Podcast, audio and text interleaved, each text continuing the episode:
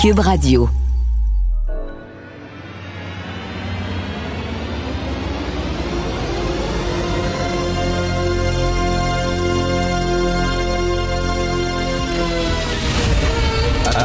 Attention, cette émission est laissée à la discrétion de l'auditeur.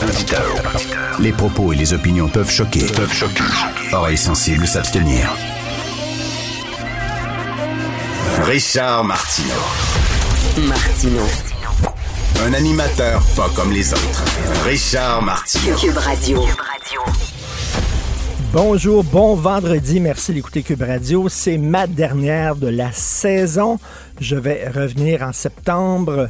Content de prendre des vacances, mais en même temps, je vous le dis, je vais m'ennuyer. Je vais m'ennuyer du micro parce que j'ai du fun à faire cette émission-là. Je suis entouré de gens tripants et donc euh, je vais avoir hâte de les retrouver en septembre.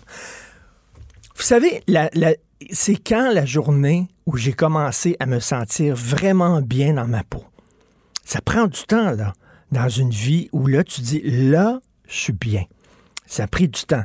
Je pense que rendu à mon âge vénérable, j'ai le droit de donner des conseils. J'ai commencé à me sentir bien dans ma peau le jour où j'ai dit fuck it. Le jour où tu te lèves et tu dis fuck it, ce jour-là, tu es bien.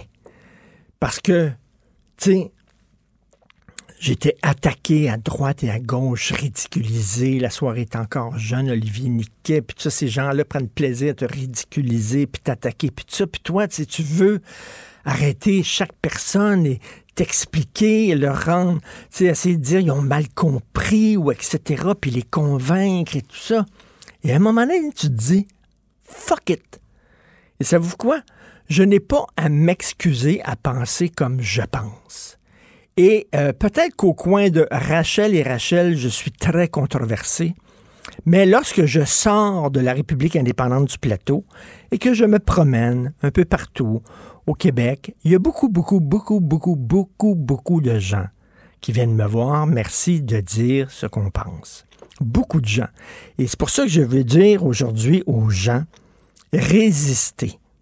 Résistez à la bêtise woke à cette politique qui veut que si tu es un homme blanc de plus de 50 ans hétérosexuel, tu es responsable de tous les maux. Cette, euh, c'est ridicule. Et là, c'est partout. Les gens vont dire Ah, les woke, les woke, vous vous énervez pour rien, c'est une petite mode. Puis ça. Non, non, ils sont dans les institutions. Christy, quasiment tous les jours.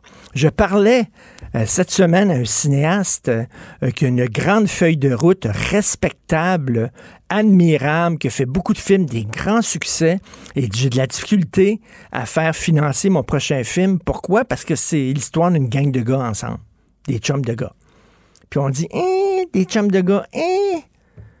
Alors, euh, Sophie, ma douce, a écrit un texte sur le fond des médias. hein, et euh, maintenant, seuls les Autochtones peuvent faire des films, c'est Autochtones. Seuls les Noirs peuvent faire des films, c'est les Noirs. Tu sais, ce genre de... Moi, je fais partie de la génération où on tentait de, de détruire les murs entre les communautés. Et maintenant, on crée des ghettos. On crée des petits ghettos à gauche et à droite. Et ça, moi, ça, ça me terrifie. Et à un moment donné, il faut dire assez, c'est assez. Les gens sont tannés de ça. Les gens sont tannés de voir, par exemple, des, euh, des offres d'emploi dans des universités où on dit euh, si tu es un homme blanc, prends même pas la peine d'envoyer ton CV. Ça n'a pas de bon sens. C'est de la discrimination. Ça n'existe pas de la discrimination positive. Ça c'est pas comme un. C'est c'est de la discrimination, point. Et à un moment donné, il faut résister à ça. Savez-vous quoi? La plupart des gens trouvent que ça n'a pas de maudit bon sens. Changer le langage, là, dire qu'il n'y a plus d'hommes puis il n'y a plus de femmes, que ton ressenti, c'est plus important que la vérité objective, euh, que si tu te dis que femme, tu peux aller dans une prison pour femmes ou participer à des sports de compétition pour femmes, alors tu es un gars, biologiquement un gars. Les gens regardent ça. La plupart des gens, là, 90% du monde, là, quand tu sors un peu de, coin des rues Rachel et Rachel, les gens disent ça pas de Christie de bon sens. Mais savez-vous quoi? Vous êtes la majorité.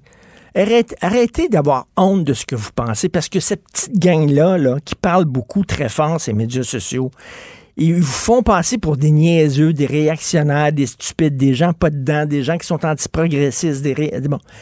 Vous avez raison. Et n'ayez pas honte de ce que vous pensez. Au contraire, la honte devrait changer de camp. C'est eux qui devraient avoir honte avec toutes ces bêtises-là.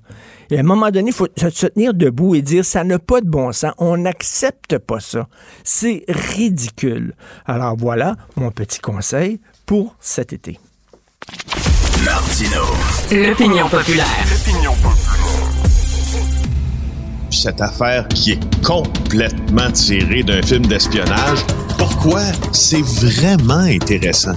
On peut pas dire l'inverse. Donc, la drogue, c'est non. Un journaliste d'enquête, pas comme les autres. Félix Séguin.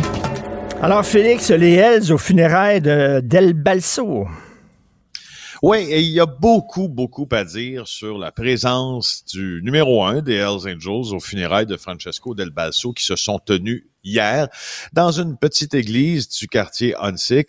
Église peu fréquentée d'ailleurs pour l'occasion, entre 50 et 75 personnes maximum. Selon mon collègue Maxime Delan, on s'entend que on n'est pas dans ces idées de grandeur là, des funérailles euh, des membres de la famille Cotroni ou encore euh, de membres de la famille Risuto. Alors, pour rappel, Francesco Del Balso a été assassiné euh, lundi, euh, il y a lundi de la semaine dernière. Il a été assassiné dans un gymnase de Dorval où il se rendait, selon la police, sur invitation de quelqu'un. Et, euh, et à ce, à ce rendez-vous, l'attendait un tireur embusqué à la sortie du rendez-vous et il a été euh, tiré de quelques balles à la tête. Maintenant, euh, maintenant que tout ça est dit, ce que mes collègues ont appris aussi à ce moment-là, Maxime Delan euh, et, euh, et, sa, et sa conjointe, qui est aussi journaliste, Frédéric Giguère au Journal de Montréal, c'est qu'il avait rencontré peu de temps avant le meurtre Martin Robert des Hells Angels. Ils l'ont publié là, dans le Journal de Montréal, cette, euh, cette nouvelle-là. Alors, il y avait à ce moment-là des théories policières qui voulaient que euh, des Hells Angels aient eu intérêt à tendre un guet-apens à Francesco Del Balso pour que quelqu'un puisse se débarrasser de lui, n'est-ce pas? Euh, on pense que notamment euh, le clan Risuto lui en voulait à Francesco Del Balso parce qu'il avait il avait tenté de l'assassiner selon les policiers en mars dernier. Maintenant, premier niveau de lecture, c'est celui-là. Second niveau de lecture. Euh, pourquoi les, les, Hells Angels, selon la police, auraient pu tendre un guet-apens à Francesco Del Balso pour se débarrasser de quelqu'un qui est en train de gêner leur affaire, avec qui ils ont tissé de mauvaises alliances et de mauvais plans qui auraient pu faire en sorte de les amener dans une guerre contre le clan Risuto? Bon, maintenant que ça c'est dit, il y a une autre théorie policière qui veut également que euh, ce qui s'est passé hier est une forme de mascarade. Parce qu'honnêtement, je veux dire, si des Hells Angels ont tendu un guet-apens à Francesco mm. Del Balso, la dernière chose à laquelle on peut s'attendre, c'est qu'il soit à ses funérailles n'est-ce pas? Parce qu'ils sont réputés peut-être être en froid ou l'avoir piégé. Alors là, c'est là que ça devient intéressant parce que les policiers euh, des différents services là euh, qui s'affairent au crime organisé au Québec présentement, on leur a parlé hier, moi et mes collègues, on a un article dans le journal aujourd'hui qui en parle, ce qu'il crie à la mascarade. Il dit, écoute, ces Hells Angels qui étaient aux funérailles ne sont pas fous. Ils savent qu'ils font l'objet d'une enquête. Ils savent qu'ils font probablement l'objet d'écoute électronique. Ils savent qu'ils font probablement euh, l'attention de, de, de, qui sont l'attention de la police euh, et peut-être même sous une filature. Alors, c'est dans leur intérêt d'aller aux hmm. funérailles de Francesco Del Lasso pour tenter d'orienter, n'est-ce pas, l'enquête des différents services policiers du Québec, parce que normalement, on les verrait pas là. Mais pour les policiers, la théorie ne change pas. Hier, on a assisté à une forme de comédie, une forme de mascarade qui tente d'influencer des enquêtes en cours. Et les policiers nous l'ont rappelé, ils n'en sont pas dupes. Ils étaient euh, accueillis comment? euh, aux funérailles, les Hells Angels? Ben, très bien, en fait, très bien. Il faut, faut, faut, dire une chose. Euh, euh, la famille de Francesco Del Balso euh, euh, avait engagé là, un genre de chanteur de noces, là, un, un, Canado-italien là, qui chante là, dans beaucoup de cérémonies là, pour, euh, pour, pour des mariages et etc. C'était les dernières volontés donc de, de Francesco Del Balso. Euh, quand il est sorti de l'église, cet homme-là chantait My Way, donc en hommage, évidemment, on l'entendait à plusieurs reprises, la chanson My Way à des funérailles de, gangsters. mais mais, My, Way hein, la, chanson de Frank Sinatra qui disait Moi, j'ai vécu à ma façon. Vous êtes peut-être pas content, mais moi, j'ai vécu selon mon propre code d'honneur à moi. Alors, c'est un peu ça, oui. Exact, c'est ça. Merci de le résumer. Et euh, les Hells étaient bien accueillis, en fait. Mais je vais te noter une chose, par exemple. C'est probablement l'une des plus intéressantes euh, de l'observation de ces funérailles-là hier. Il n'y avait personne, personne. Quand je dis personne, c'est rien, personne, niet, nada, zéro, rien. Lié au clan Risuto, même de très loin. Donc, tous les gens qui étaient amis de près ou de loin avec Leonardo Risuto, son père, son grand-père, n'étaient pas de la partie. Ah, ça, ça veut dire quelque chose pour vous. Ben oui. Euh, écoute, Fadi Daguerre, hein, qui a fait une conférence de presse en disant euh, les euh, fusillades, ça a baissé énormément. C'est quoi, une diminution de 30 c'est dangereux de faire ce genre de conférence de presse-là, euh, Félix, parce que tout ça, c'est circonstanciel. cet été, ça peut recommencer à la hausse comme jamais. Là. Oui, c'était journée de bilan hier pour euh, Fadi Daguerre. J'ai bien écouté, j'ai bien écouté ses entrevues également. Euh, euh, écoute, je sais, il a ses chiffres, il ventile ses propres données. Ce que je trouve, ce que j'ai trouvé curieux, puis attention, je ne l'accuse pas de, d'avoir embobiné personne, Fadi Daguerre. Je il sort des chiffres et ces chiffres-là sont réputés être très justes. C'est juste que, tu te rappelles, Marc Sandreski, au début de la semaine, a sorti le bilan euh, à venir du SPVM, il y avait une hausse de la criminalité. Tu peux avoir une hausse de la criminalité euh, sans avoir une hausse des événements impliquant des armes à feu, mais j'ai l'impression que les, ces deux réalités-là s'accrochent un peu moins, tu comprends? J'ai de la misère à accrocher ensemble ce qu'on m'a mm-hmm. dépeint hier comme portrait et euh, ce qui va figurer dans le bilan du, ce qui figure dans le bilan du SPVM. Mais bon, si c'est la seule nouvelle positive, prenons-la. Est-ce dangereux? Oui. Est-ce que ça peut changer vite? Mais ça. Oui, mais hein. Toi, tu penses que cet été, ça va être un été chaud à Montréal? Ben, ben j'ai pas de, y a pas de raison de, j'ai pas de raison de penser l'inverse, ben euh, Richard, de, la manière dont c'est parti avec les comptes que le crime organisé a à régler. Et franchement, j'ai pas, j'ai pas de raison de penser l'inverse. Tout à fait. Euh, écoute, tu veux nous parler de la ministre Duranceau qui est dans l'eau chaude. écoute, c'était, un peu une catastrophe annoncée. Hein? Ben oui, ben euh, oui. Écoute, euh, le, le, site, euh, puis donnons euh, au coureur là, ce qui lui revient, là, c'est le site Pivot. les journalistes d'enquête là de ce site internet qui ont publié cette nouvelle-là. Alors bravo. Euh, on sait qu'elle a rencontré là une lobbyiste qui est son amie et qui est son ancienne partenaire d'affaires. Donc la ministre de l'Habitation l'a rencontrée. Elle s'appelle Annie Lemieux. Ils ont elles ont exploité ensemble des entreprises immobilières. Euh, et tu vois, moi, je ne sais pas toi, mais il m'a été donné de voir pas tout le monde. Je veux pas généraliser, mais il m'a été donné de voir que les gens qui se portent à la défense des locataires ce sont rarement les grands propriétaires de parcs immobiliers, tu vois.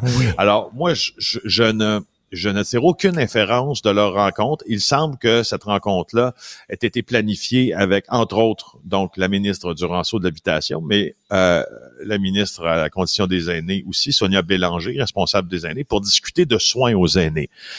Euh, donc, tirons aucune inférence de cette rencontre-là, sauf que euh, ce que je comprends, c'est qu'Annie Lemieux et, euh, et France-Hélène Duranceau, quand ils ont exploité leurs deux entreprises là, actives dans l'immobilier, tu vois, ils ont acheté pour un peu plus, toujours selon le site Pivot, là, un duplex de Montréal pour un peu plus de 500 000 avant de le transformer en immeuble de luxe et vendre des condos chacun là-dedans entre 400 et 800 000.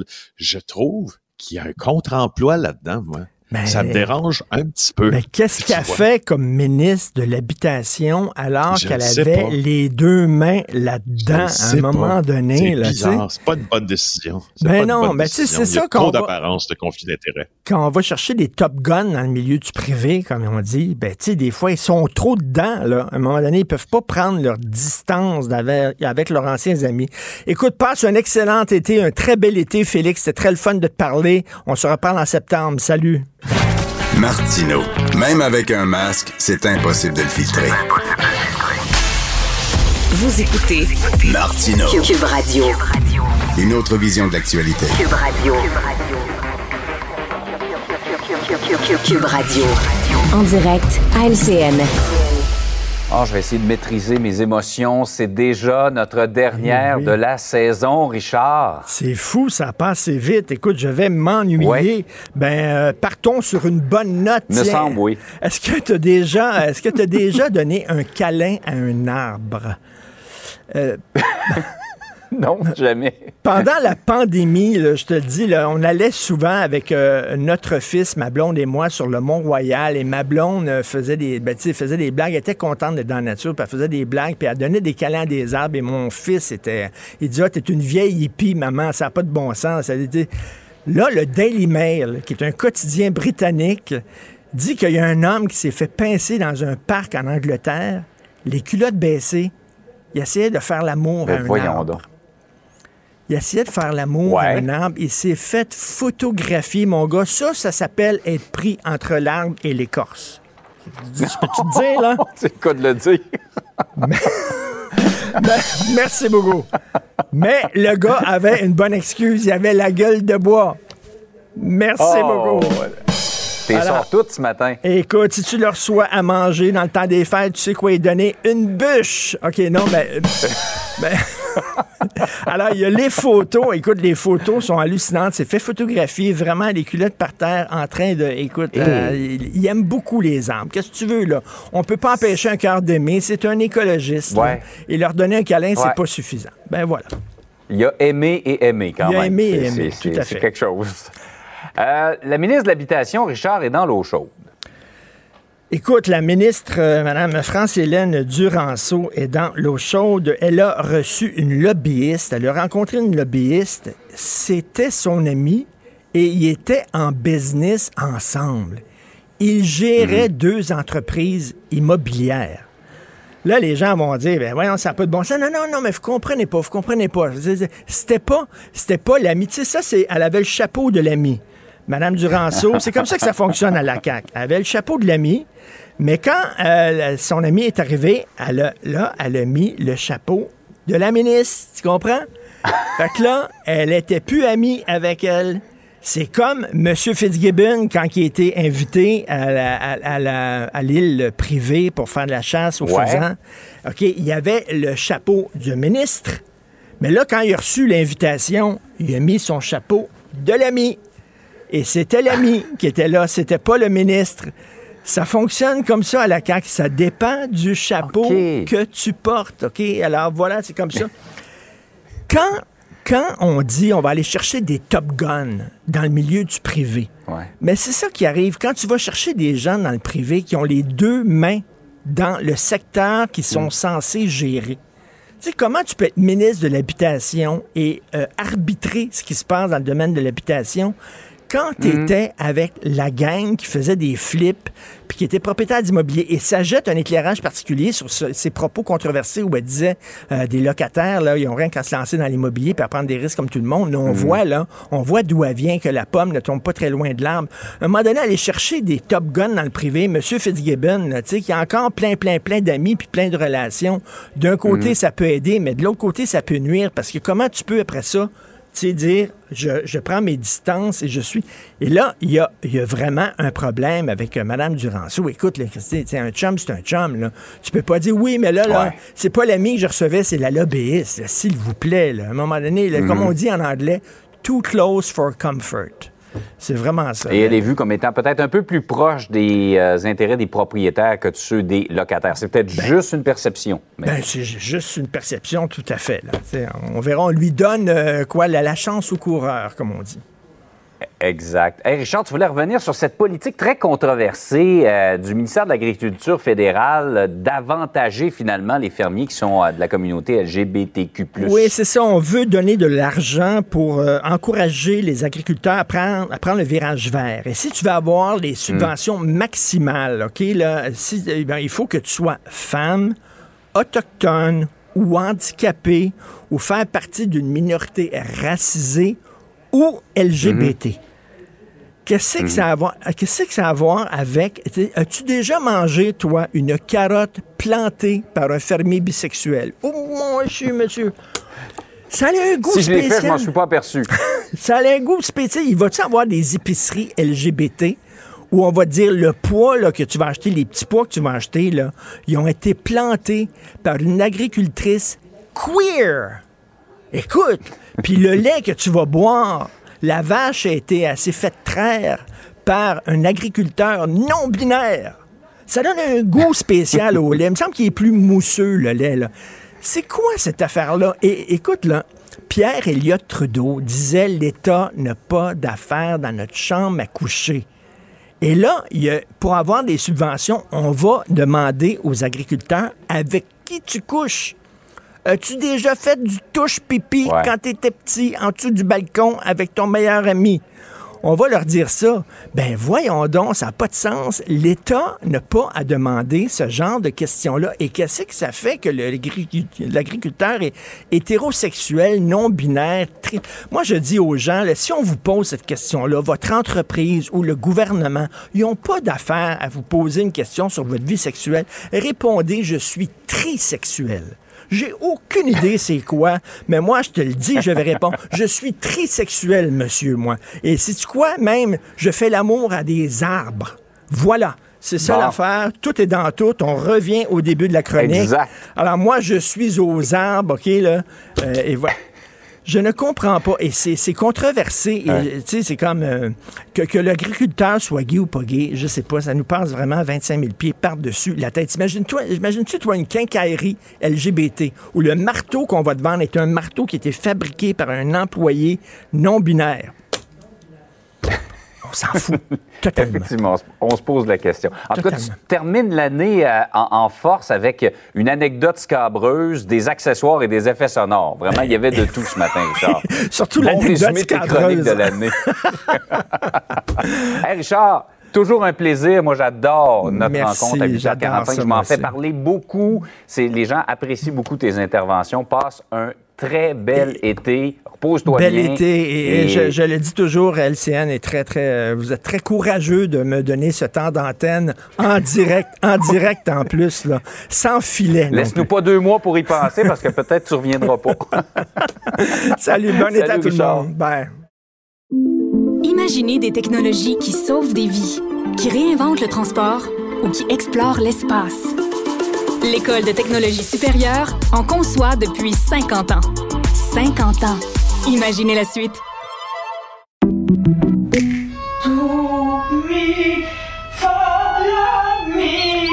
Votre maison, c'est un espace où vous pouvez être vous-même.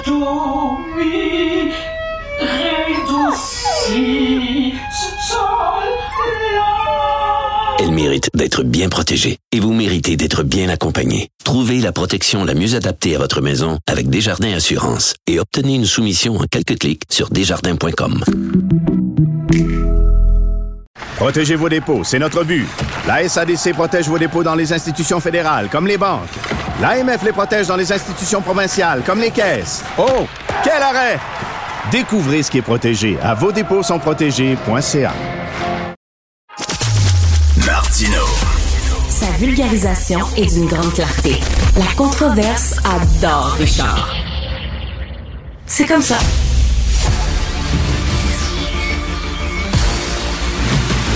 Jean-François Lisée. On va juste dire qu'on est d'accord. Thomas Mulcair. Je te donne 100 raison. La rencontre. C'est vraiment une gaffe majeure. Tu viens de changer de position. Ce qui est bon pour Pitou est bon pour Minou. La rencontre. Lisée. Mulcair. Alors, Tom, d'entrée de jeu, tu veux nous parler de ta tête de turc préférée, le ministre de la Justice, M. Lametti? Ben, M. Lametti a réussi à se faire. Le, le pauvre, c'est drôle, mais c'est pas drôle. Il s'est fait voler deux voitures de fonction. Quand on est le ministre de la Justice pour appliquer, entre autres, le code criminel, puis on se fait voler deux fois son char, ah, il y a comme quelque chose qui, qui oui, effectivement, et, tourne par rond. Mais la métier fait partie d'une coterie de ministres qui sous-performent à, satiété. Marco Mendicino, l'actuel ministre de la Sécurité publique, pour moi, ça a été sur le bio pour cet été.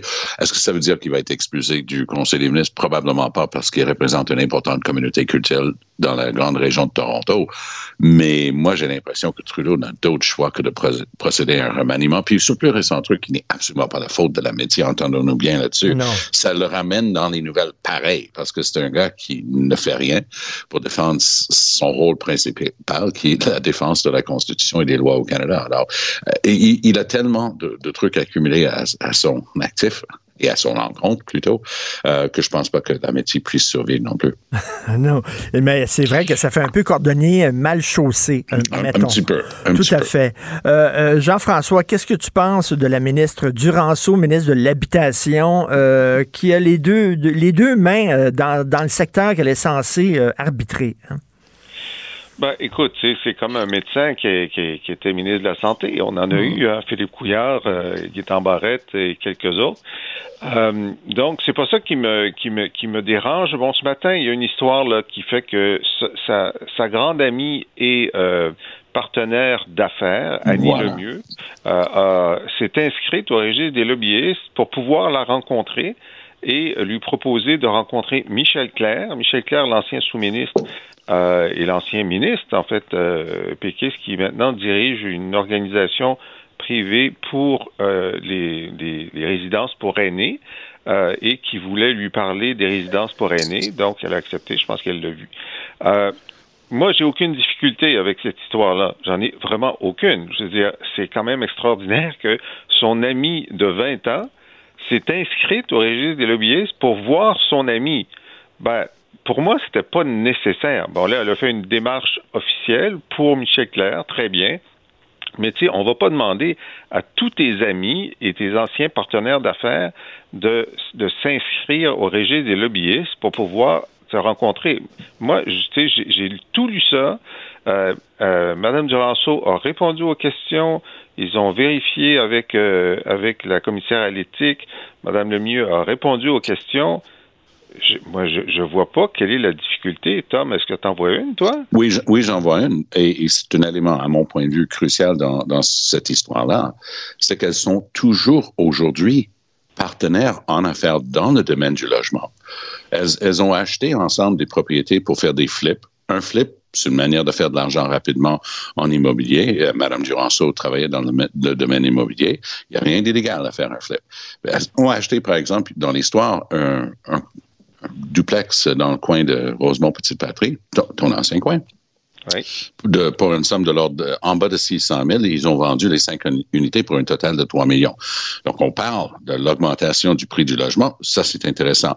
Mais le bout qui me pas, c'est vraiment la question de savoir, non seulement elle, fait l'objet de lobbying, mais la personne qui fait du lobbying auprès d'elle, c'est encore et toujours aujourd'hui sa partenaire en affaires. Elles ont trois entreprises où elles sont partenaires ensemble. Alors pour moi, oui, c'est gravissime. Mais ça s'ajoute parce que le truc de l'autre jour n'est pas du même ordre, c'est vraiment un problème politique. Mais que quand tu prends le micro et tu dis, ben les gens euh, qui, veulent se plaindre de, de, ne pas pouvoir céder leur bail ou le transférer, ben, ils n'ont qu'à être propriétaires. Ben, c'est excusé, je veux bien. Mais quand tu dis, ben écoute, tu n'avais rien qu'à être plus riche parce que si tu es locataire, c'est que tu es un pas bon, va, va gagner assez d'argent pour acheter. C'est ça le message du moins qui est décollé. Puis je peux vous dire que si tu essaies de trouver Mme Duranceau sur Wikipédia, il y a un gros avertissement au début qu'il y a une guerre d'édition en ce moment autour de ça parce que tu n'es pas capable de voir clair. Mais ce qui est clair, dans, dans l'histoire, c'est qu'elle est encore et toujours partenaire d'affaires avec cette personne-là. Eh Puis juste un petit mot sur le fait d'essayer de, se dédouaner en disant oh, tout est correct, j'ai demandé à la commissaire de, voir ça. Un, on ne sait pas ce que le commissaire a dit. Deux, c'est une chose de demander avant un événement comme celui-là à la commissaire de dire, mais moi j'ai déclaré tous mes intérêts, est-ce que c'est clean? ça, ça se peut qu'elle lui ait dit, ben, avec, avec, c'est toujours comme ça qu'une commissaire répond, avec ce que tu me donnes, dans les circonstances que tu décris, c'est correct. Mais il n'y avait aucune manière pour la commissaire à l'éthique et à la déontologie de savoir qu'elle allait faire l'objet de lobbying direct par sa propre partenaire d'affaires alors qu'elle était ministre. Alors, vous pouvez être sûr et certain qu'on va savoir ce qu'en pense la, commissaire parce que ça va prendre peut-être deux ou trois heures pour que les demandes d'enquête se fassent par des partis d'opposition il y a beaucoup de présomptions là dans, dans, dans, la façon dont on se présente ça, parce que euh, ce qui, moi, ma lecture des, des informations de ce matin, c'est que euh, donc effectivement, Mme Duranceau a déclaré, euh, comme tous les ministres doivent le faire, à la commissaire à l'éthique la totalité de ses engagements, de ses investissements. il reste une entité juridique qui est toujours en cours, qui n'a pas été dissoute parce qu'il y, a un litige. donc, on ne peut pas le dissoudre tant que le litige n'est pas terminé. Et pour le reste, écoute, c'est comme si tu me disais, elle peut plus voir son ami de 20 ans dans aucune circonstance Absolument même pas. S'il avait lui parler d'autre chose que. Absolument pas. Absolument pas. C'est absolument pas mon propos. Mais regardons ce qui s'est passé dans une situation similaire avec Fitzgibbon. La mmh, question était de savoir ses propriétés antérieures et tout ça. Et c'est pour ça que pour, pour moi, François Legault est dans une situation très fâcheuse ce matin parce que normalement, il aurait dû intervenir très rapidement avec Mme Duranceau dès la première gaffe. Je soupçonne que quelqu'un au bureau ah ben du PM lui a dit Hey, devant les caméras, puis tu t'excuses, puis des, excuses plates, puis pas d'enfiorature. D'accord. Mais maintenant que ce truc-là est sorti, ça rappelle justement Fitzgibbon. Et c'est pour ça que je trouve que ça va être difficile pour Legault. Pourquoi? Parce qu'il a laissé, même après que Fitzgibbon a été blâmé, on a trouvé qu'il avait enfreint la, la, réglementation et la législation concernant l'éthique et la déontologie, le gars l'a gardé, sauf pour un petit bout où il l'a exclu. Alors, qu'est-ce qu'il fait dans le cas de France-Hélène Duranceau? Donc, c'est intéressant de le présenter comme ça. Oh, ben, tu sais, elles n'ont pas encore pu dissoudre, mais c'est quand même, et je pense qu'il n'y a pas d'argument là-dessus, c'est encore aujourd'hui sa partenaire d'affaires. Dans le cas de Fitzgibbon, donc, d'une part, c'est que il, il, ne s'était pas départi de, euh, de certain nombre de trucs, ce qui est bon, ce qui il refait et il était trop tardif dans son euh, euh, dans son rapport. Là, on n'a pas d'indication qui nous dit que c'est le cas pour Duranceau. Deuxièmement, pour Fitzgibbon, c'était qu'il rencontrait des amis euh, qui, qui il intervenait dans un cas où il y avait eu un lien d'affaires et il y avait une subvention qui pouvait être faite à cette personne-là. C'est pas du tout le cas dans le cas du rançon. Il n'y a aucune subvention euh, à Anne Lemieux qui est. Mais je dis pas que c'est le même cas. Ce que je dis, c'est que dans le cas de Fitzgibbon, notre, euh, le premier ministre Legault était prêt à passer l'éponge largement, sauf une fois qu'on l'a mis dehors. Mais ici, il se trouve dans une situation fâcheuse parce que normalement, avec ce qui est dans cet article-là, il doit avoir une explication publique autre que celle qu'on a eue. Ah, mais je referais la même chose. Allô? C'est encore et toujours, euh, Jean-François, je pense que c'est important d'insister là-dessus, c'est encore sa partenaire d'affaires. les raisons pour lesquelles elles sont encore partenaires d'affaires, tu, les donnes, il y a encore un truc, il y a un litige, Hôtel de Ville de Montréal, ainsi de suite. Très bien. Mais disons pas qu'elles ne sont pas partenaires d'affaires. Jean-François, Jean-François, je pense aussi que pour certaines personnes, ce jeu de chapeau, c'est-à-dire que je porte le chapeau de l'ami, je l'enlève, je mets le chapeau de ministre. Ce n'est pas euh, le ministre qui est invité à, l'île privée, la chasse aux faisans, c'est l'ami. Ce n'est pas euh, l'ami qui a reçu la lobbyiste, c'est la ministre, etc. Euh, il y, a une expression en anglais, c'est too close for comfort, non? Oui, ben je sais, mais moi, je, je j'essaie de faire la distinction entre la perception et la réalité. Mhm. Parfois, la perception te donne l'impression qu'il y a quelque chose de pas correct. Moi, je dis, ben, tant qu'on m'a pas fait la démonstration que c'était pas correct, je suis d'accord qu'il faut regarder, puis probablement, comme dit Tom, il va avoir euh, une plainte, puis que, que, la commissaire regarde ça. Mais pour l'instant, moi, au vu des éléments, je ne vois rien de, euh, je ne vois rien de, de, condamnable ou de, ou de semblable à Fitzgibbon. Mais, mais Tom, euh, Tom, tu sais, quand on dit on va aller chercher des top guns dans l'industrie pour ben gérer des sociétés d'État ou pour, devenir ministre, ben, je veux tu justement, tu ouvres la porte à ce genre de, de, de trucs-là quand tu vas chercher des top guns dans le privé. Mais tout à fait, parce que Mme Duranceau, entendons bien, elle a fait des choses intéressantes en affaires et tout ça, mais souvent, justement, dans le domaine immobilier. Donc, ça lui donne quand même une vue de l'esprit dans ces choses-là. Donc, l'ensemble de l'œuvre de la dernière semaine, parce que l'Assemblée nationale est terminée, mais elle réussit à rester dans les nouvelles bien malgré elle, moi, j'ai l'impression que le cabinet du PM va être obligé d'intervenir d'une manière ou d'une autre. Mais comme Jean-François le rappelle, ma prédiction, c'est qu'il va avoir ça entre les mains de la commissaire au cours de l'été. Puis j'ai bien hâte de voir, parce qu'il y a une chose que Mme Duranceau aurait pu faire, elle peut toujours faire encore, justement. Elle dit qu'elle a une sorte de laisser-passer, un, passage de, la part de la commissaire. Bien, rendons-la public. Le public va pouvoir voir ce qu'il y a dedans. Et, et s'il y a une contradiction avec euh, ce que tu es en train d'avancer là. Et, Jean-François, est-ce que, tu trouves pas que ça jette un éclairage particulier sur ses propos concernant les locataires? Là, tu dis, ah oui, ben oui, elle était justement, elle faisait des flips.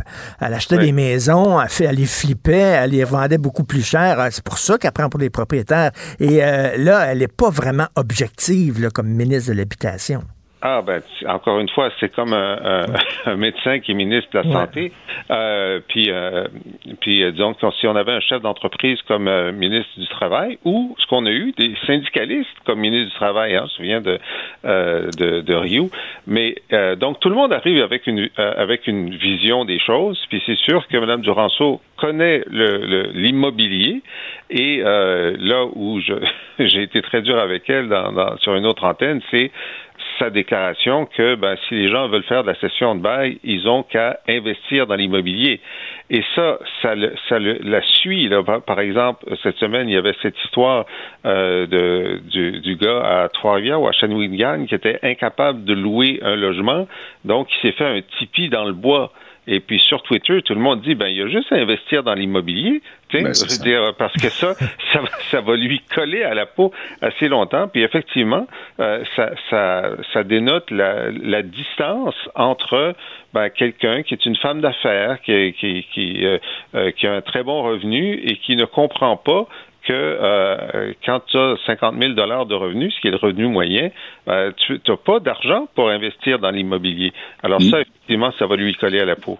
Oui, tout à fait. C'est les deux choses. Donc, enquête presque certainement au cours de l'été par le commissaire. Et justement, ça va continuer à lui coller à la peau. Mais j'ai hâte de voir s'il va avoir une réaction parce que, comme je dis, pour moi, le gars aurait dû déjà intervenir, ou du moins le bureau du PM, un porte-parole quelconque, parce que peut-être le gars, je ne sais pas s'il est encore ici.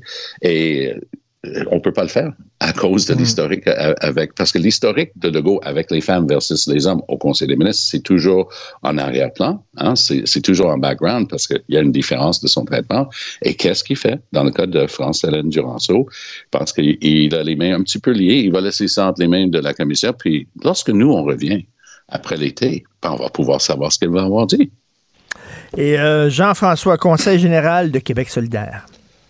Oui, alors c'est intéressant. Il y a deux choses. Euh, donc, ils ont dit que, évidemment, ils sont obsédés par les régions parce qu'ils aimeraient ça avoir des, des députés euh, supplémentaires dans les régions.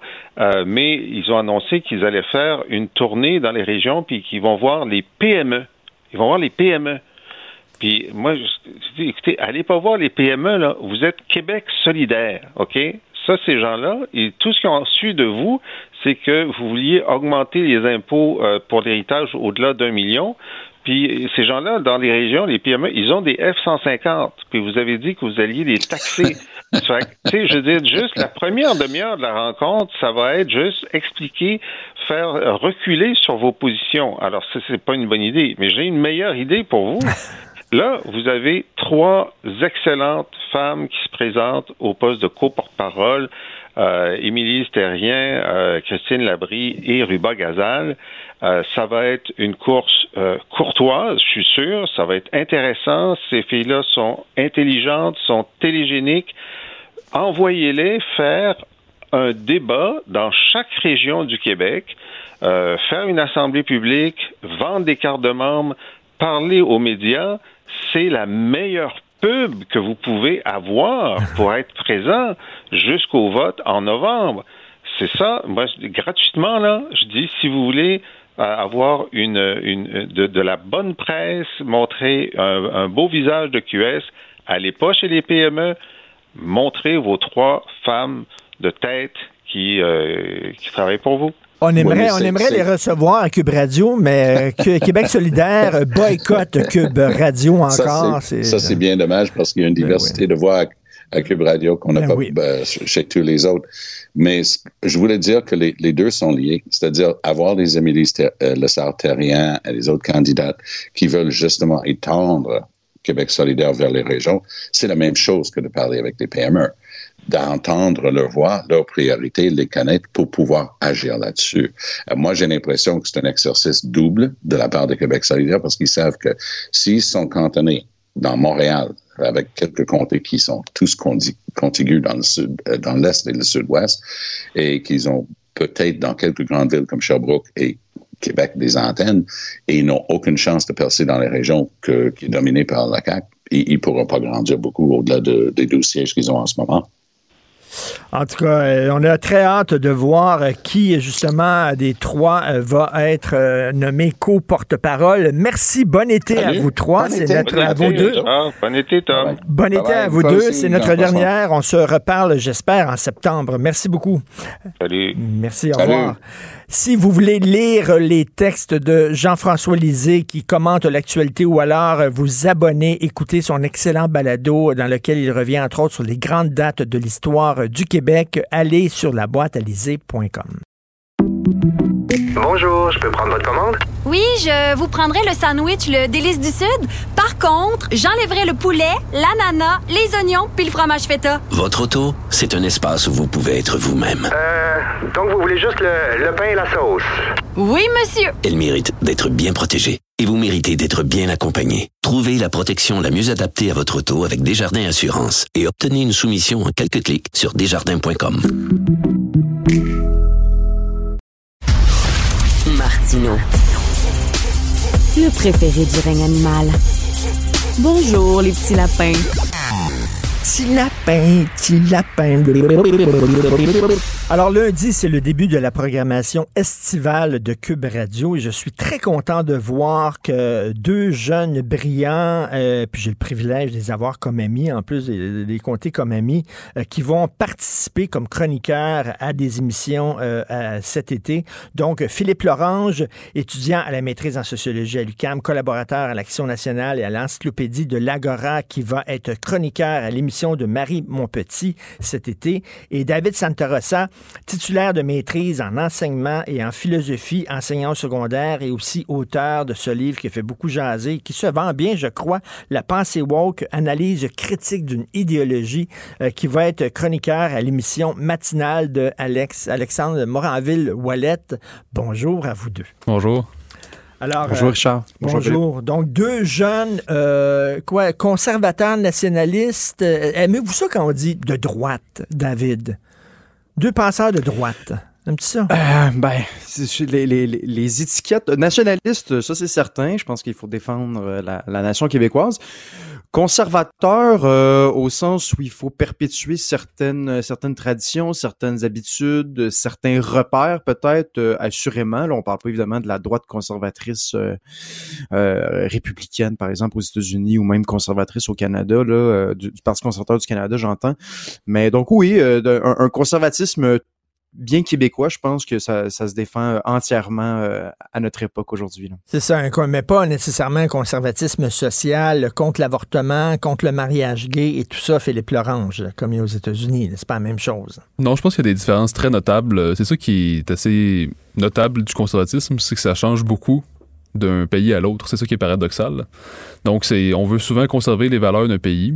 Puis, en l'occurrence, au Québec, la question fondamentale pour un conservateur, à mon sens, c'est la culture. Est-ce qu'on veut conserver le français, euh, la société historique franco-québécoise? C'est ça la question fondamentale. sur des questions comme le wokisme, ben, un conservateur a plus tendance à vouloir s'opposer au woke, finalement. Je suis très content de, on va pouvoir vous entendre euh, parce que bon, la pensée progressiste, les tenants du progressisme, on, les entend. Ils sont à Radio Canada mur à mur, ils sont dans la presse mur à mur, ils sont dans le devoir mur à mur. Euh, moi, des fois, il y a des gens qui me disent ouais, mais il n'y a pas suffisamment de gens de gauche à ton émission. Non, je le revendique. Ils ont déjà des micros partout. Alors, euh, je ne sais pas pourquoi, en plus, je leur donnerais la parole ici. Ils sont, de toute façon, ils nous boycottent. Québec solidaire ne veut même pas venir ici, ils nous boycottent. Donc, euh, euh, c'est vrai que la pensée conservatrice, elle est moins entendue dans les médias, David. Oui, ça m'apparaît évident. Ben, je faisais de la distinction dans mon livre, la distinction un peu, si on veut, entre pensée populaire, sens commun, et de l'autre, la pensée dominante. Parce qu'aujourd'hui, on va dire des fois, ah, le nationalisme, c'est la pensée dominante aujourd'hui, alors que ce n'est pas du tout le cas. C'est-à-dire qu'il n'y a pas de. Tu sais, si on va au gouvernement fédéral, il y a des formations et là je mets des gros guillemets antiracistes, qui se prétend antiracistes, mais en fait qui colportent des, des préjugés euh, racistes à mon sens, ben il n'y a pas de formation nationaliste au gouvernement du Québec. Hein? Donc, il n'y a pas de formation nationaliste chez Google, chez Nike, chez Coca-Cola. Euh, je veux dire, la, pensée dominante, c'est elle qui s'impose sur d'autres pensées, et c'est la pensée euh, progressiste aujourd'hui, ou du moins qui se prétend comme telle, parce que, à mon sens, il n'y a pas grand-chose de progressiste dans l'idée de, de ramener les gens constamment à leur couleur de peau, ou à leur sexe, ou à leur genre. Euh, J'ai l'impression que depuis qu'on est jeune, puis je serais curieux quand même de t'entendre là-dessus, mais moi, depuis que je suis jeune, je me fais dire par mes éducatrices, mes enseignants, la personne à côté de toi, elle a peut-être une couleur de peau différente de toi, mais vous avez une même humanité, vous avez beaucoup plus de ressemblance que de différence. Puis je me demande, Richard, à ton époque, est-ce que c'était la même chose, les éducatrices, les enseignants, les enseignantes? Est-ce que c'était un peu ça le, discours qu'on disait ou on en parlait plus ou moins, étant donné qu'il y avait moins de questions en lien avec la diversité à l'époque? Ben non, mais tu sais, moi, moi, je fais partie peut-être de la dernière génération où on disait, euh, on, nous élevait avec justesse en disant, euh, j'espère que vous allez être colorblind, c'est-à-dire comme Martin Luther King disait, on ne devrait jamais prendre en considération la couleur de la peau d'une personne, jamais pour ne pas lui donner un emploi mais pas non plus pour lui donner un emploi. Ça devrait jamais peser dans la balance, que ce soit de façon positive ou que ce soit de façon négative. On devrait ne pas voir euh, la race des personnes ou alors leur orientation sexuelle. Et euh, Philippe Lorange, là, c'est l'inverse. Moi, c'était, il faut détruire les murs qu'il y, avait entre les communautés. On dirait qu'aujourd'hui, on en érige des murs. En effet, ben c'est ça, quelqu'un qui qui entendrait ton propos, qui fait partie de l'université, souvent s'opposerait en disant, ben en fait, c'est parce que tu défends tes privilèges. Parce que dans les faits, quand on abat les, quand on dit qu'on est colorblind, dans les faits, on légitime des privilèges qui sont en place. Et donc, euh, on veut pas affirmer le fait qu'il y a des inégalités bien en place qui sont euh, perpétuées par une structure euh, raciste suprémaciste. Donc, euh, à mon sens, cette, cette vue-là, cette grille de lecture-là est un peu euh, fantasque, c'est-à-dire qu'il y a quelque chose de complètement irréel là-dedans. Parce que quand on regarde concrètement les statistiques, les études, puis la, la situation objective du Québec, puis de plusieurs sociétés occidentales, c'est pas vrai qu'il y a une telle chose que euh, une suprématie blanche ou un privilège blanc. C'est juste complètement faux. Donc, moi-même, je suis partisan justement de ne pas faire, ne pas faire de distinction entre les couleurs de peau, l'homme ou la femme, des choses comme ça. Parce que sinon, on finit par cultiver du ressentiment Parce qu'on sait très bien qu'il y en a de nos jours qui peuvent avoir des privilèges en raison de leur couleur de peau, de leur origine, de leur sexe. Donc, ceux qui sont, euh, qui sont discriminés par ça finissent par avoir du ressentiment à, moyen terme. Et au lieu d'améliorer le vivre ensemble, au contraire, ça, ça envenime la situation parce que, ah oui, s'il a eu sa job, c'est parce qu'il était noir. Si elle a eu sa job, c'est parce qu'elle est autochtone, etc. Puis là, elle veut dire, ça aide pas le vivre ensemble du tout, ça. Ah, non seulement ça n'aide pas le vivre ensemble, parce que là, justement, il va y avoir de plus en plus des conflits, des, de la jalousie, tout simplement. Euh, puis là, on a, des, cas concrets ou des postes privilégiés ici même au Québec, puis ailleurs au Canada, sont réservés à des personnes qui ne sont pas blanches. Donc, euh, carrément de la discrimination qui est explicite comme telle. Puis, euh, ben, moi, je vois, ça, ben, je vois ça aussi comme une infantilisation des personnes qui ne sont, font pas partie de la majorité, si on veut. Parce qu'on dit, ben, en fait, vous n'avez pas forcément les compétences pour arriver là. Donc, on va vous choisir en raison d'une situation objective comme votre couleur de peau, votre sexe, etc. Donc, c'est un peu une infantilisation puis une réduction à quelque chose qui ne devrait pas être ça ne doit pas être une source d'identification, ces choses-là. David, David, il y a une différence entre si tu es un homme blanc euh, de 50 ans et plus, hétérosexuel, ne prend même pas la peine d'envoyer ton CV parce qu'on veut pas le recevoir. Mais si je te dis, à compétence égale, à compétence égale, on privilégie les gens qui font partie de groupes minoritaires. J'aimerais t'entendre. Là, est-ce que tu dis c'est plus acceptable et plus compréhensible? Ben, historiquement, c'est un peu comme ça qu'on voyait la chose. Euh, oui, ça peut se défendre. On dirait que j'ai toujours un peu de difficulté à dire euh, à compétence égale parce que du moment qu'on est dans une euh, dans une entrevue, je veux dire, les, gens ne sont pas totalement interchangeables. Et je pense justement, je pense de d'aider les minorités, de, en fait, d'intégrer davantage les minorités, de les présenter comme des Québécois, comme, tout le monde, c'est ça qui va les aider euh, ultimement. Puis je voulais vous parler de quelque chose, les gars. Je sais pas si vous avez entendu parler de ça. J'ai pas l'impression qu'on en a beaucoup parlé dans les médias. C'est sorti cette semaine au centre de détention à Sainte-Anne-des-Plaines euh, pour les pour les autochtones on a décidé de construire une maison longue, donc dans le centre de détention. Je sais pas si tu as entendu parler de ça, Richard. Non. donc, euh, c'est dans la presse, on peut aller voir ça. Là. Donc, étant donné qu'il y a une grande population autochtone euh, au centre de détention à Saint-Anne-des-Plaines, on a dit on va construire une maison longue dans la logique de la sécurisation culturelle. Mais là, à nouveau, j'ai l'impression qu'on tombe totalement dans l'espèce de stéréotype. Euh, hein, on parle de, on veut aussi apporter des personnes qui détiennent un savoir traditionnel et tout ça. Donc, j'ai l'impression que le progressisme est pris en deux chaises en ce moment, en disant, ben, les autochtones, est-ce qu'ils sont des personnes comme vous et moi, ou bien sont tellement différents qu'il faut aménager des, des, euh, des infrastructures qui datent d'un autre siècle? Bien honnêtement, les mhm. maisons longues, les Autochtones ne vivent plus là-dedans, mis à part pour quelques cérémonies. Là.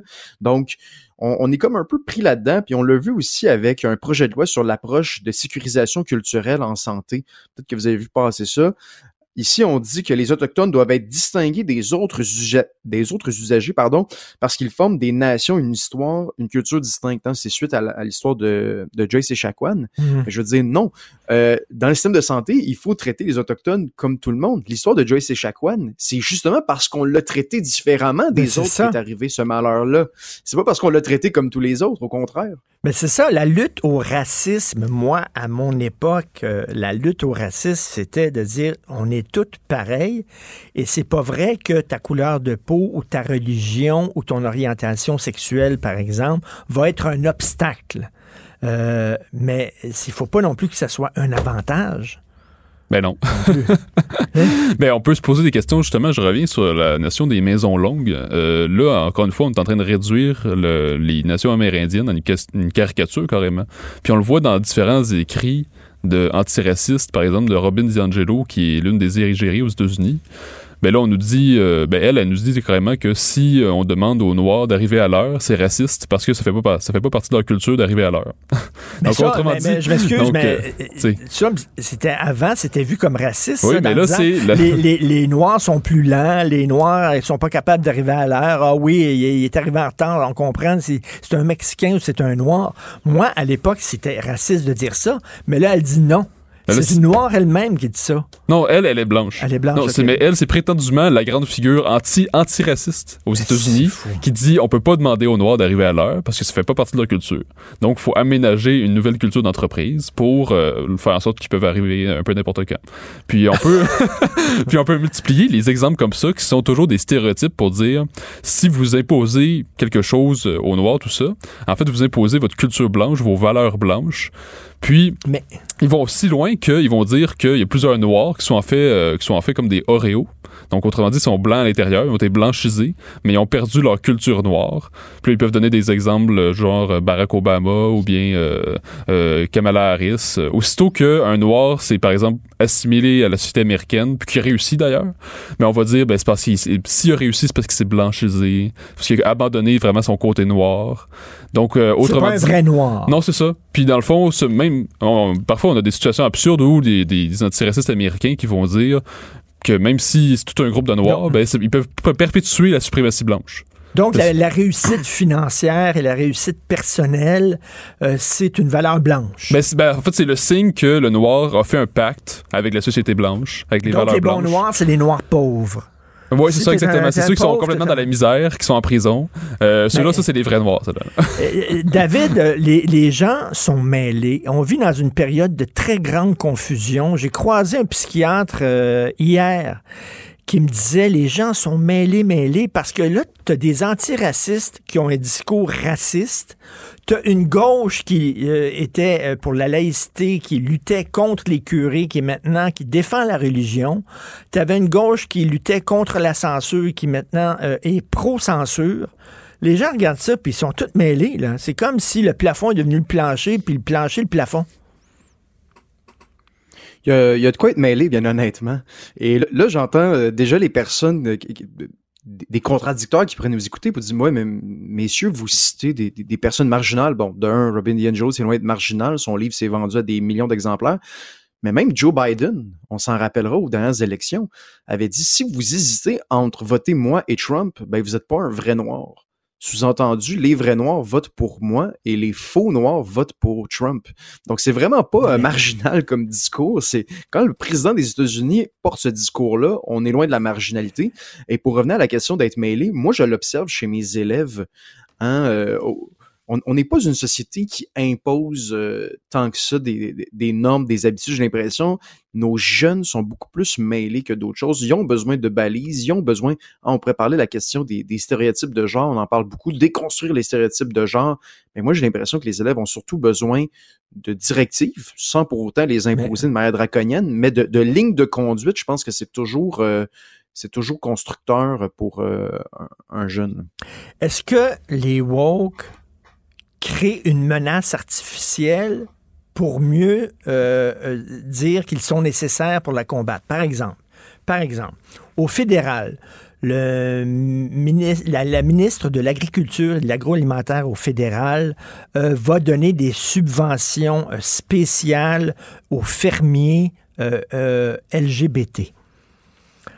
Ah, je savais pas. Bon, OK. Alors, euh, que ta carotte soit plantée par un fermier non-binaire ou hétérosexuel, je, je trouve pas que ça, ça change quelque chose au goût. Mais bref, si tu es un fermier LGBT, tu vas avoir des subventions qu'un fermier hétéro n'a pas. Et là, elle le dit pour s'expliquer, parce que c'est très controversé, la ministre dit oui, mais lorsque des homosexuels vont à la banque pour avoir un prêt pour ouvrir une ferme, ben c'est plus difficile pour eux. Je ne le crois pas.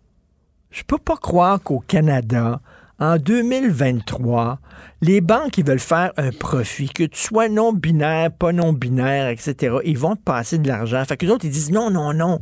Il y a vraiment là, euh, un blocage contre les gays. On vit dans une société homophobe, raciste, donc vous avez besoin de notre existence pour combattre ce mal-là. Mais est-ce que ce mal-là existe pour vrai ou il n'est pas amplifié par ces gens-là? Moi, je crois que le mal euh, n'existe pas vraiment. Après, c'est vrai qu'il peut y avoir des cas d'homophobie avérée, de racisme mm. avéré, mais c'est pas vrai que c'est aussi généralisé que qu'on le dit. Non, c'est ça.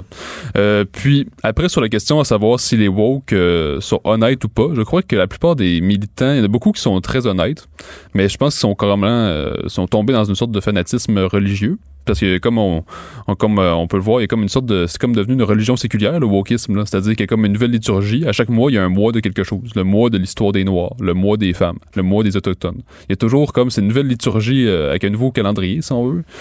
Puis, mais je pense, évidemment, il y en a qui, qui, qui ont des intérêts financiers derrière ça, parce que justement, des formations antiracistes, ça peut être très payant si on en fait un ben peu partout. Puis, euh, si on c'est business. C'est ça. Puis là, si moi, euh, je me dis, bon, euh, je coche, je coche des causes LGBT, tout ça, ben, je peux, j'ai beaucoup plus de chances d'avoir toutes sortes d'avantages, comme justement les agriculteurs LGBT, ou bien les étudiants, les étudiants de n'importe quelle université. Donc, il y a des intérêts financiers derrière ça. Mais souvent, je crois qu'il peut y avoir un peu des deux. C'est-à-dire que quelqu'un peut à la fois avoir des intérêts et, à force de se répéter ce discours-là, il peut finir par se convaincre lui-même de, de cette idéologie-là, finalement. Donc, il peut avoir un peu des deux, mais je pense pas que c'est juste une question d'intérêt. Il y a beaucoup de gens qui sont, qui sont vraiment honnêtes dans leurs convictions là-dedans, mais qui, à mon avis, sont complètement déphasés de la réalité. Parce que ça n'a rien à voir avec la réalité. Ce n'est pas vrai, comme tu dis, que c'est plus difficile d'aller à la banque euh, en étant LGBT ou n'importe quoi. Là. Euh, les banques vont prêter euh, aussitôt qu'il voit quelqu'un de pertinent. Ben c'est ça, on n'est pas aux États-Unis. On ne vit pas aux États-Unis. ce qui est arrivé à George Floyd, ça nous a tous touchés, mais c'était aux États-Unis. les policiers canadiens et ici sont pas la même affaire que là-bas. À force de regarder la télévision américaine, on pense qu'on vit aux États-Unis. David, il y a des gens qui disent qu'on n'exagère la menace woke. Que oui, peut-être ils peuvent être fatigants, mais qu'ils sont plus, ils n'ont pas tant de pouvoir que ça. Qu'est-ce que tu en penses? Ben, du moment qu'il y a des gens qui commencent à se faire licencier, à perdre leur emploi en raison des, idées qu'ils tiennent, et, pas des idées euh, exagérées, là, et quand on sait l'autocensure qui existe à l'université, euh, c'est inquiétant. Et moi, peut-être une des choses qui m'inquiète le plus de ce pouvoir woke, c'est le récit qu'il donne euh, aux événements. C'est-à-dire que un, noir, euh, comme toute autre personne, va vivre des difficultés dans sa vie. Hein. Va se faire réprimander par euh, un enseignant, va se faire mettre à la porte par un patron. Et, tout ça peut s'expliquer par mille une choses, dont ça peut être le racisme. Mais j'ai l'impression qu'aujourd'hui, et j'aurais des, exemples concrets, mais je, je donnerai pas de nom, mais il y, a des, il, y a, des jeunes aujourd'hui que je vois qui interprètent leur vécu en fonction du racisme parce que c'est on a l'impression que mmh. hein, euh, ah, George Floyd est venu marquer les esprits de dire ben si tu vis euh, une difficulté ça doit être en raison du racisme ben non c'est pas nécessairement à cause de ça et là on va vivre dans une société justement de, de méfiance où est-ce qu'on voit du racisme partout euh, ça peut pas être euh, ça peut pas être encourageant de, de voir et d'entendre ça là. C'est bizarre quand même un discours euh, antiraciste qui est raciste. OK, est-ce qu'il n'y a pas une contradiction, David et Philippe, euh, chez les conservateurs nationalistes? C'est-à-dire que des fois, j'entends des gens dire Ah, euh, tu, parlais là, la maison longue dans les dans les pénitenciers, David, et de dire qu'il y a des minorités qui sont braquées sur leur, leur identité, sont obsédées par la, notion identitaire. Est-ce qu'on pourrait pas dire ça de certains nationalistes québécois aussi? Euh, que eux autres aussi disent ah ben là on oublie la culture québécoise il n'y a pas de chansons québécoises on parle pas euh, tu sais que, aussi chez les nationalistes conservateurs il y a un braquage identitaire aussi mais c'est une excellente question à mon humble avis c'est-à-dire que je pense que au cœur de la condition humaine il y a un désir de s'identifier à un groupe qui nous surplombe qui, nous transcende, si on veut. Donc, il y a ce désir-là, ce besoin-là humain de s'identifier à un et des groupes qui le transcendent, comme la famille, euh, les cercles d'amitié, euh, un groupe sportif euh, d'appartenance. Donc, l'homme a toujours besoin d'appartenir à des groupes. C'est pour ça qu'il y a une telle ferveur, par exemple, chez des partisans sportifs mhm. ou chez des, fans d'un artiste, d'un musicien, etc. Les gens ont besoin de s'identifier. Donc, à partir de, du moment où on comprend ça, il faut se demander vers où cette charge-là, cette charge existentielle doit se diriger. Est-ce qu'elle doit se diriger, par exemple, vers la nation ou bien vers un groupe d'appartenance qui est plus ethnique, si on veut, ou bien vers autre chose? Il euh, n'y a pas mille et une façons de s'identifier sur le, sur le plan politique. T'sais, Pierre Manin fait une distinction entre environ trois cadres politiques, l'Empire, la nation et la cité. Euh, ce, qui, est présent depuis environ 400 ans, ici dans la modernité, c'est la nation. C'est le cadre politique qui domine en Occident, puis un peu partout dans le monde. Euh, la nation permet d'unir des différents groupes qui n'ont pas forcément toujours euh, qui n'ont pas forcément toujours tout en commun sur le plan économique, sur le plan des intérêts, parce que ça peut être des classes différentes entre, par exemple, les plus riches et les plus pauvres, mais qui vont s'unir parce qu'ils ont une culture commune, des valeurs en commun, des valeurs nationales. Puis ils vont ensemble, tous ces, ces, classes-là de la société, vont essayer de former une culture commune, une culture nationale qui va permettre d'unir la nation. Et c'est au-delà de la race, au-delà de la couleur de la peau, c'est au-delà des origines, c'est au-delà des racines. Exactement. Donc, on transcende des identités qu'on considère primordiales, qu'on considère peut-être dangereuses si les individus s'identifiaient d'abord à ces attributs-là. Tandis que la nation, euh, c'est certain que ça a présenté des dangers par le passé. On l'a vu, ben, il y a toujours le cas du nazisme, mais ça, c'est un nationalisme vraiment exacerbé. Mais de nos jours, la nation n'a pas forcément quelque chose de dangereux. Euh, le, ben, le, nationalisme mm. québécois n'est pas dangereux pour ses voisins. Euh, c'est un nationalisme civique. Ben, pas forcément. Parce que civique, ça voudrait dire qu'on est fier d'une constitution puis de droits et libertés fondamentales. Alors qu'un nationalisme conservateur dit, ben, on est fier par une certaine culture commune puis une certaine histoire commune qui s'est faite au fil du temps puis à laquelle non seulement la majorité historique peut s'identifier, mais aussi les nouvelles communautés qui arrivent peuvent s'agréger. Donc, tout le monde peut s'unir dans la nation. Être québécois, c'est pas seulement vivre au Québec et payer tes impôts euh, à Revenu Québec. C'est au-delà de ça. David, le, combat que vous menez est un combat qui est parfois épuisant parce que tu dois te battre sur deux fronts. Parce qu'il y a des gens qui peuvent vous instrumentaliser. Hein? Euh, écoute, je me souviens, moi, j'étais à Québec, j'étais tellement embarrassé. Il y a quelqu'un qui me dit, euh, il est à l'autre bout de la rue, et il m'a dit, Martineau, je t'aime, moi aussi, je suis comme toi, j'aime pas les musulmans. je me suis dit, ce gars-là n'a rien compris. Moi, je me bats contre l'islamisme, contre les musulmans radicaux, etc. Les musulmans en soi, je m'en fous totalement, comme les catholiques en soi, je m'en fous. Je me bats contre le radicalisme religieux. Tu sais, il y a des gens qui vont dire, hey, ça, c'est, c'est des bonnes personnes de droite nationalistes qui veulent le Québec aux Québécois, puis on parle pas assez des Blancs, puis etc. Tu sais. Donc, tu dois te battre aussi sur ce front-là, David. Ouais, et on finit par être, par sentir un peu seul parfois. Hein. C'est-à-dire qu'on a l'impression qu'il y a une pensée dominante euh, dans certains médias, à l'université, qu'il y a des tendances woke, néo-progressistes. Et de l'autre côté, euh, dans des dans des recoins du web, il y a des justement d'authentiques racistes. Puis tu te dis, ben moi, je ne suis dans aucun de ces ben camps-là. Hein, euh, et, oui, ça peut être ça peut être franchement frustrant. Et je, je, je veux faire juste un peu de pouce sur ce que Philippe disait je, je, je suis d'accord entièrement avec ce qu'il vient de dire. Et j'ajouterais que, tu sais, le fondement le plus important, si on veut, du nationalisme québécois, sans, sans qu'il ne soit le seul, mais je pense que c'est le plus important, c'est la langue française. Et tout le monde peut apprendre une langue. C'est ça la distinction entre apprendre une langue et la couleur de peau. C'est-à-dire quand je ne peux pas devenir euh, autochtone, je ne peux pas devenir noir, je ne peux pas devenir asiatique, mais tout le monde peut apprendre le français. Et euh, je pense que c'est là-dessus. Et le nationalisme québécois s'est inscrit là-dedans. Pensons à Camille Lorrain avec la loi 101. Ce nationalisme-là qui était conservateur, je pense qu'on a, euh, à l'époque, on parlait pas en ces termes-là, mais Camille Lorrain, c'est clairement un conservateur, conservateur de gauche, si on peut dire. il s'inscrivait dans cette dans cette idée-là de, nationalisme pas ethnique, mais qui s'inscrit dans une euh, dans, une continuité historique. Et ça, c'est très important mmh. parce que même euh, moi, je donne ça, cet exemple-là. J'avais déjà rencontré une personne comme ça dans une conférence euh, à Montréal. La personne était, provenait de la Côte d'Ivoire. Il était au Québec depuis quelques mois à peine et il se disait déjà québécois, il parlait déjà au on et au nous en parlant des patriotes et de Samuel de Champlain. Et oui, en effet, une mémoire, ça peut, euh, on, peut se l'attribuer en quelque sorte. On peut dire, ben oui, ça fait partie de ma mémoire, ces grands personnages-là, cette grande épopée française, francophone en Amérique, là, c'est, c'est pas une question. Mais, mais, on peut être un vrai Québécois aussi en étant fédéraliste? Euh, oui, bien, ah, bien sûr, ben, bien sûr. Oh, il y a déjà une euh, hésitation. Non, moi, je suis d'accord, je suis d'accord, en effet. Mais ben, je l'ai déjà été, euh, donc. Euh. mais c'est certain qu'il y a deux jours. Je vais recevoir un peu plus tard Marois Risky à l'émission à la toute fin. Mais c'est une vraie Québécoise. Puis elle est au Parti libéral, qu'est-ce que tu veux. Là? Mais je, je pense que c'est une vraie Québécoise aussi.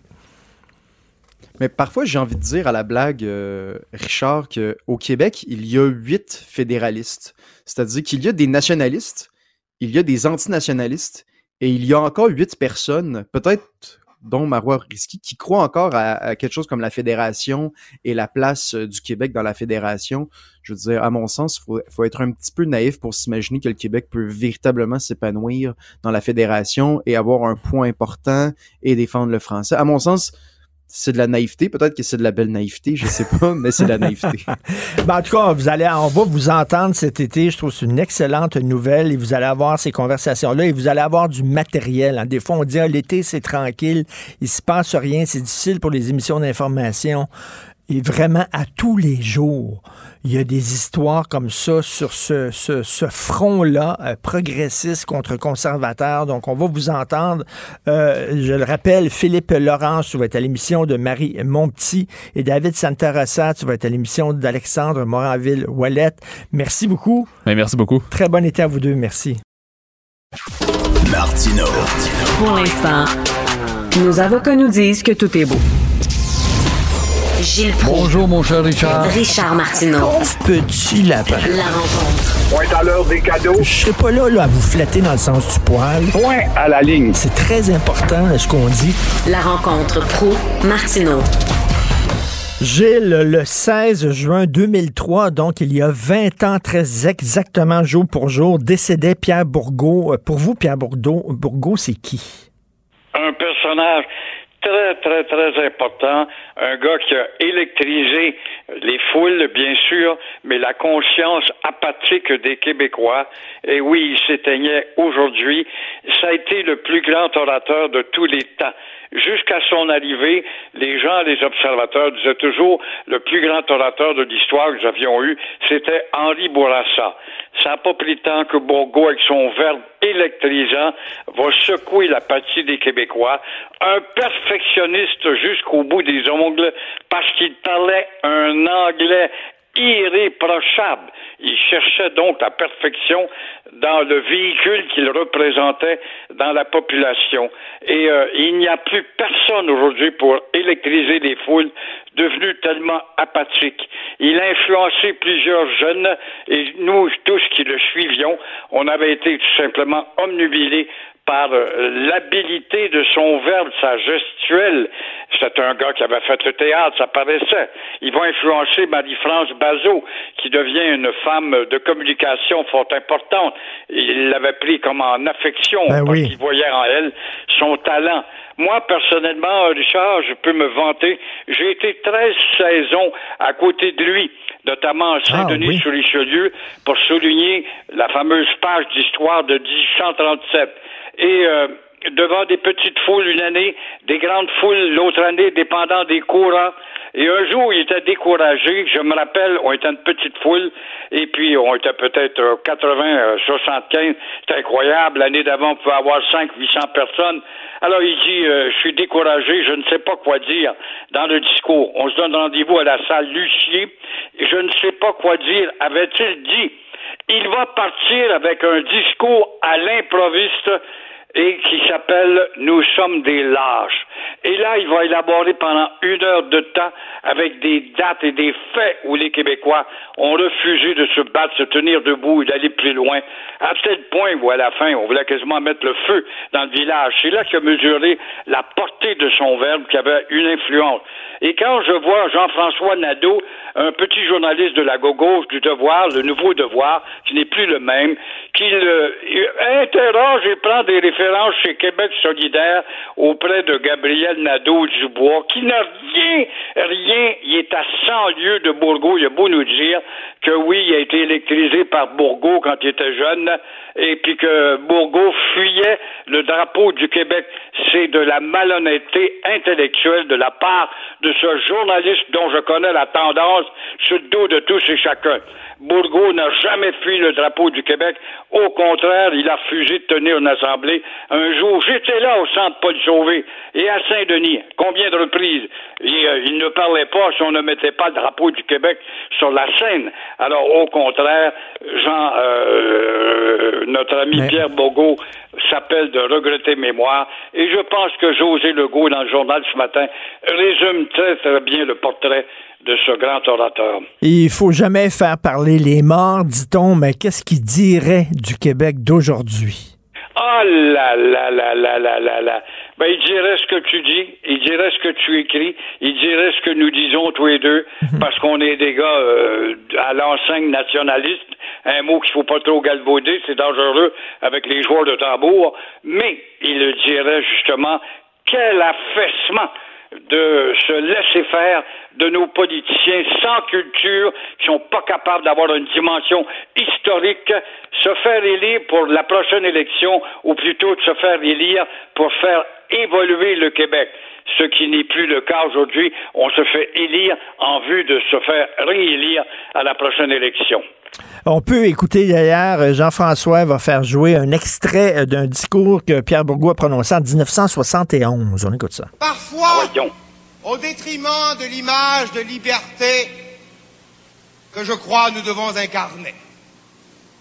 Or, il faut bien comprendre que la sécurité n'est pas la liberté. À l'intérieur du parti, lorsque nous nous sentons en sécurité, lorsque nous sommes tous à peu près d'accord, Bien sûr, cela va relativement bien. Mais souvent, c'est un signe qu'il n'y a pas cette liberté essentielle de discussion qui nous rend tous un peu moins sécuritaires. Gilles, il avait des rapports très conflictuels avec René Lévesque, hein? C'était pas son meilleur ami. Oui, René Lévesque aurait voulu qu'il reste à la tête du aérienne pour euh, faire évaluer par la population qui avait peur de la souveraineté association de voir en Bourgo un radical qui, somme toute, n'est pas avec René Lévesque et ça aurait donné une chance davantage à la souveraineté association. C'est une façon de voir et c'est un peu beaucoup vrai. Bourgo était un agitateur qui était utile indispensable. Et quand je le vois, je l'entendais tout à l'heure, là, c'est tellement beau.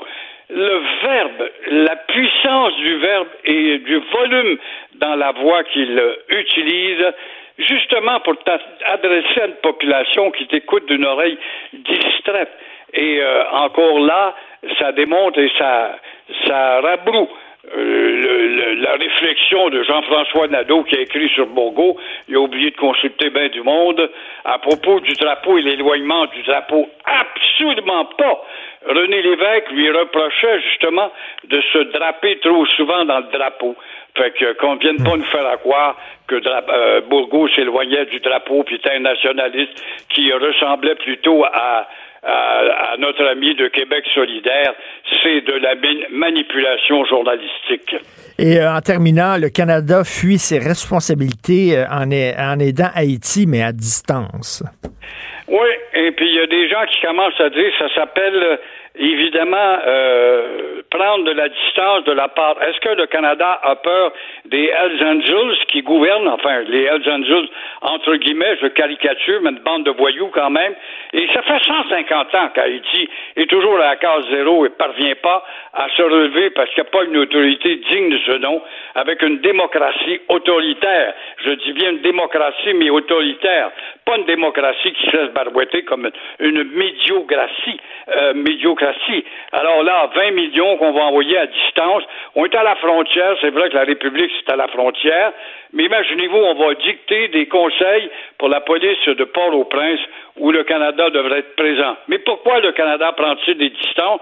Moi, j'y suis allé au lendemain du tremblement de terre, et là, il y avait des corps de police, la GRC, la SQ et la police de Montréal, qui faisaient des salaires faramineux pour essayer de former la police. Et là, on recule quand même à il y a 15 ans, et euh, on s'aperçoit que la formation n'a pas eu lieu. il y a donc un problème de coulissage d'argent, et à chaque fois qu'on annonce des chèques, c'est somme toute d'argent qui est donné en vain. Madame Valérie Plante a dit que pour la mobilité, hein, elle va améliorer euh, le, flux des autos et la circulation. Euh, est-ce que vous le sentez à l'île des Sœurs? Ah! La catastrophe, matin, il y a un camion qui a explosé, ou je ne sais pas, il était en feu. Ben oui. J'entendais des sirènes. Bon, on est à peu près, on nous fait quoi qu'on est 20 000, c'est pas vrai, on est à peu près 30 000. il y a toutes deux bagnoles par condo. Alors, on devait être un 5000 voitures à la queue leu J'ai été obligé de revirer de bord. J'avais un rendez-vous, j'ai cherché. Bon, j'imagine l'insécurité que ça représente de l'île des Sœurs avec euh, ces deux petites sorties. Il y avait un pont qui reliait Verdun à l'île des Sœurs. Les écolos ont refusé. Eh ben voilà, si on avait ce pont-là, ben il y a une ambulance avec un gars qui est cardiaque dans l'ambulance ou une femme on pourrait traverser d'urgence à l'hôpital de Verdun, ce, qui n'est pas le cas. Alors, ça devrait nous faire réfléchir justement sur euh, l'enfermement de l'île des Sœurs. Écoutez, bon été. On se retrouve en septembre. C'est ma dernière de la saison aujourd'hui. Passez un très bel été. Gilles, faites attention à vous. On se reparle dans quelques mois. J'ai un peu de chagrin. J'espère que tu vas en profiter et que tu vas mettre ton nez quelque part dans des espaces peu visités. Merci beaucoup, Gilles. bon été. Bon été. Au revoir. Pour une écoute en tout temps, ce commentaire de Gilles Proux est maintenant disponible sur l'application Cube ou en ligne au cube.ca. Tout comme sa série, La radio, premier influenceur. Découvrez dans ce balado comment la radio a influencé le monde moderne tel qu'on le connaît d'hier à aujourd'hui. Cube Radio. Si c'est vrai qu'on aime autant qu'on déteste, Martineau, c'est sûrement l'animateur le plus aimé au Québec. Vous écoutez Martineau. Cube Radio. Alors, c'est la F1. À chaque fois que ben, arrive le Grand Prix, hein, on parle beaucoup du travail, du sexe, des escortes. Nous allons en parler avec Mme Marie-Michel Whitlock, qui est intervenante au CALAC, euh, agression de l'Estrie. Elle est spécialiste de la question de l'exploitation sexuelle. Bonjour, Mme Whitlock. Bonjour. Je parlais de travail sexuel. Vous préférez bien sûr l'expression exploitation sexuelle, Mme Whitlock. Tout à fait. Oui, on préfère, on utilise, on n'utilise pas le vocabulaire euh, travail du sexe parce que pour nous, euh, l'échange d'actes sexuels contre de l'argent, c'est une violence sexuelle faite aux femmes. Il y a, vraiment un, débat hein, au sein du mouvement féministe. Il y a des gens qui disent ah c'est un travail, on n'a pas à le juger, euh, euh, les femmes ont le droit de faire ce qu'elles veulent avec leur corps, etc. Euh, on devrait même le légaliser. Vous, vous dites, vous faites partie des autres féministes qui disent non, c'est inacceptable. Euh, oui, tout à fait, mais il faut comprendre qu'on ne juge pas en fait la décision des femmes qui se retrouvent dans ce milieu-là. Hmm. Je rencontre des femmes qui me disent qu'à ce moment-là, ça peut être un choix. Nous, on critique socialement, enfin, on a une position sociale qui dit que acheter des actes sexuels, on ne ne trouve pas ça acceptable. Euh, donc, ça fait partie des violences sexuelles. Mais on ne juge pas là, les personnes qui sont dans ce milieu-là. Et le, client qui dit ouais mais la fille a le droit elle a fait ça elle préfère ça que je sais pas travailler mettons dans une usine de textile sur Chabanel où là elle va être exploitée là elle fait ça c'est son choix euh, euh, vous en pensez quoi? Mais premièrement, euh, moi, je serais curieuse de savoir les contextes sociaux d'entrée dans le milieu. Hein. On se rappellera que la moyenne d'âge d'entrée dans l'industrie du sexe est de 14 ans.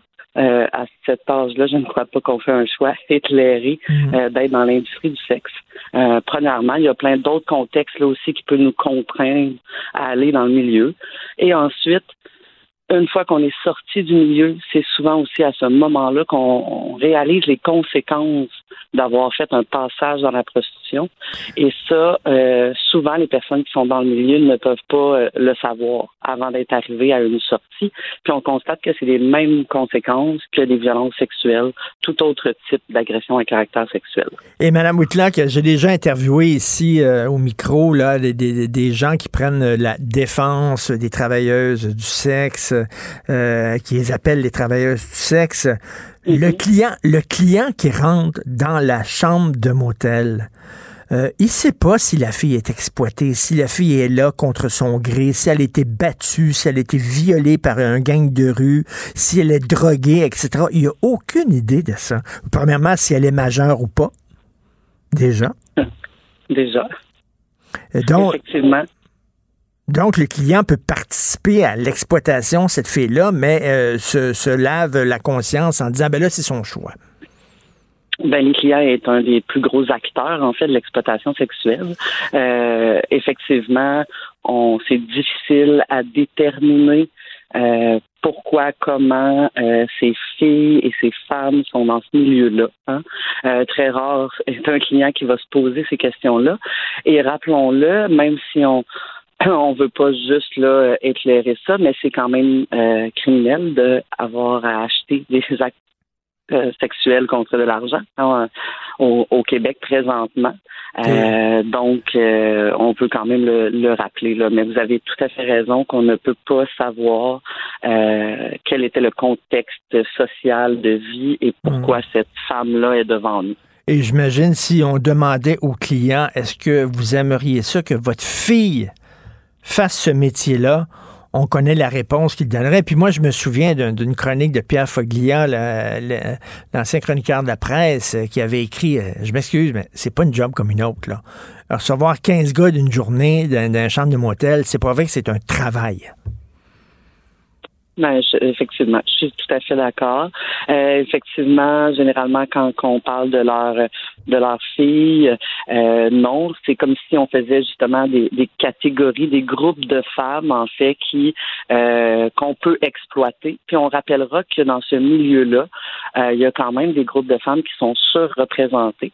Euh, donc, entre autres, les femmes autochtones, les femmes racisées, donc des femmes qui généralement sont à la croisée d'oppression et qui vivent plus de pauvreté, plus de difficultés en fait, euh, et que parfois euh, le milieu l'industrie du sexe de la prostitution peut être peut devenir une solution en fait parce que euh, on n'en voit plus d'autres.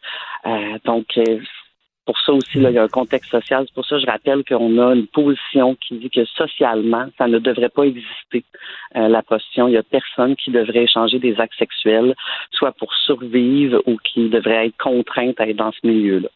Eh ben, Marie-Michel Whitlock, euh, on dit tout le temps pendant la F1, euh, on manque d'escorte, on en fait venir des États-Unis, on en fait venir de l'Ontario, d'un peu partout au Québec.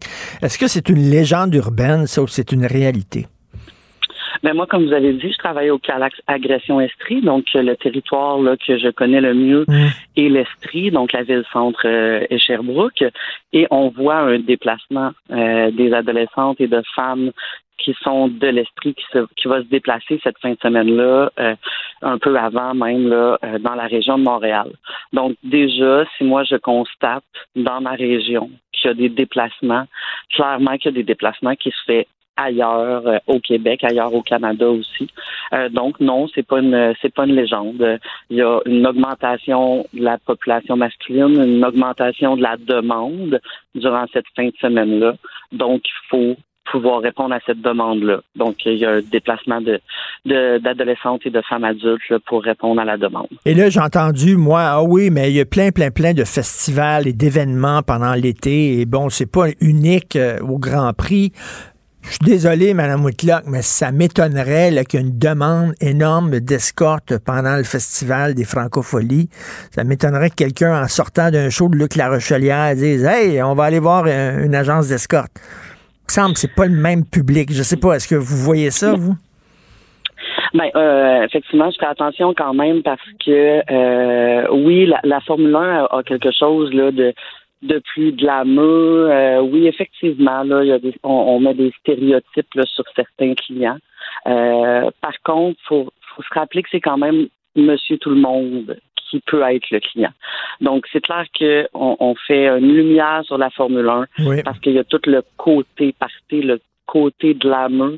Euh, mais durant l'été, en fait, justement, les festivals partout au Québec, l'été est une période d'effervescence au niveau de l'industrie du sexe. C'est une période où ce qu'on on va remarquer des, du recrutement aussi, des gros parties où ce qu'il va y avoir justement euh, la banalisation au niveau d'échanger des actes sexuels euh, pour les adolescentes. Donc, les festivals, l'été est une période où il y a beaucoup de déplacements euh, euh, des, personnes qui sont dans l'industrie du sexe et beaucoup de recrutement. Euh, même si ça peut être des festivals où ce qu'on va peut-être avoir l'opinion mm. ou le jugement que ben il y a peut-être pas plus de clients, mais c'est le c'est tout le côté aussi festif là, qui peut entourer ça. Là, qui, Vous savez, pendant le temps des fêtes, il y a des guignolés, puis on pense aux pauvres pendant le temps des fêtes, puis le reste de l'année, on s'en fout pas mal. Est-ce que vous pensez, vous pensez que c'est un peu la même chose? On parle beaucoup de l'exploitation sexuelle pendant le Grand Prix, sauf que c'est là 12 euh, mois par année, ça? Oui, effectivement. Euh, c'est sûr que nous, on en profite hein, quand on nous donne euh, le micro, la parole, on est bien contente, mais effectivement, tout au long de l'année, il y a des filles et des femmes qui sont dans ce milieu-là, qui vivent des violences sexuelles et qui ont besoin de soutien, en fait, qui ont besoin d'accompagnement lorsqu'elles souhaitent sortir de ce milieu-là.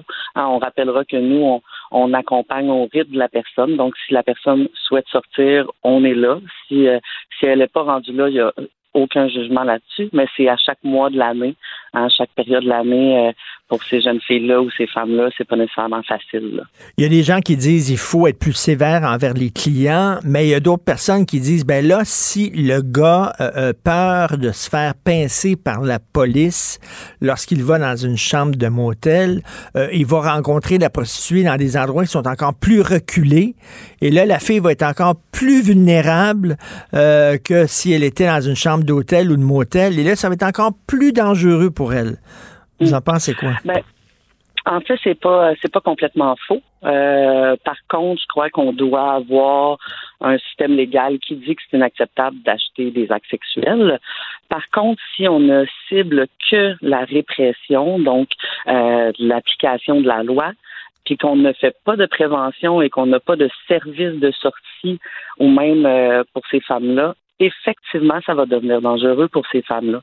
L'exemple, en fait, la période du COVID euh, nous a démontré ça, dans le sens que pendant qu'il y avait des couvre-feux, euh, des, euh, tout ce qui était le danger de contracter la, la COVID, tout ça, les, il y a eu une diminution des clients. Hein. Il y a eu une diminution quand même des demandes, mais les femmes étaient prises dans le milieu, n'avaient pas de revenus, n'avaient pas de soutien financier, n'avaient pas d'hébergement. Euh, et les clients qui étaient les plus téméraires, entre guillemets, qui ne respectaient pas de couvre-feu, euh, avaient pas la préoccupation du COVID, euh, étaient là et les femmes nous disaient vivre mm. une violence plus grande. Donc, pour nous, on dit effectivement, le client, il faut euh, le sensibiliser et dire c'est inacceptable ce que tu fais. Euh, donc, on doit aussi appliquer la loi. Mais on ne peut pas faire ça de façon isolée. On doit aussi réfléchir socialement à comment changer les mentalités, faire de la prévention, etc. Et aussi offrir aux femmes qui sont dans le milieu si tu souhaites sortir, il y a des services hmm. d'aide pour toi. Et présentement, au Québec, il n'y en a pas beaucoup de ces services d'aide-là. Euh, donc, pour nous, c'est un plan euh, qui doit se faire ensemble parce qu'effectivement, ça peut mettre euh, en danger les personnes qui sont dans le milieu si elles n'ont pas de ressources de sortie. Et Mme Whitlock, il n'y a pas une hypocrisie aussi, c'est-à-dire que les bars de danseuses dans les isoloirs, on le sait qu'il y a des, services sexuels qui sont donnés en échange d'argent. On le sait, tout le monde le sait. Les, studios de massage. Euh, quel gars a besoin de se faire masser à 3 heures du matin, puis quel gars a besoin de savoir les mensurations de la fille qui va le masser? voyons donc, on les connaît, les studios de massage érotiques, puis on dirait que là-dessus, la police dit bon, c'est correct, euh, sans adulte consentant, fait pas vraiment de défense. C'est comme s'il y avait deux poids, deux mesures. Mais euh, oui, euh, effectivement, là, tout ce qui est le système policier, mais je pourrais dire aussi, là, tout le monde pourrait faire un petit quelque chose pour changer justement cette hypocrisie-là. entre autres, les salons de massage, les municipalités là, ont pourraient en fait là, jouer un rôle important parce que c'est les municipalités qui vont émettre un, un, permis en fait de soins esthétiques souvent que les salons de massage vont être euh, établis et je veux dire, c'est pas des soins esthétiques qui, qui à l'intérieur, donc on pourrait leur enlever leur permis. Donc tout le monde, tout le monde peut faire un petit quelque chose, mais c'est c'est dérangeant hein, parce que c'est ça, c'est quand même beaucoup L'industrie du sexe, c'est gros. On, on, inclut la pornographie. Vous avez parlé des danseuses nues, euh, les salons de massage, euh, il y a toute la prostitution, en fait, de survie, de fin de mois, la pauvreté. Mhm.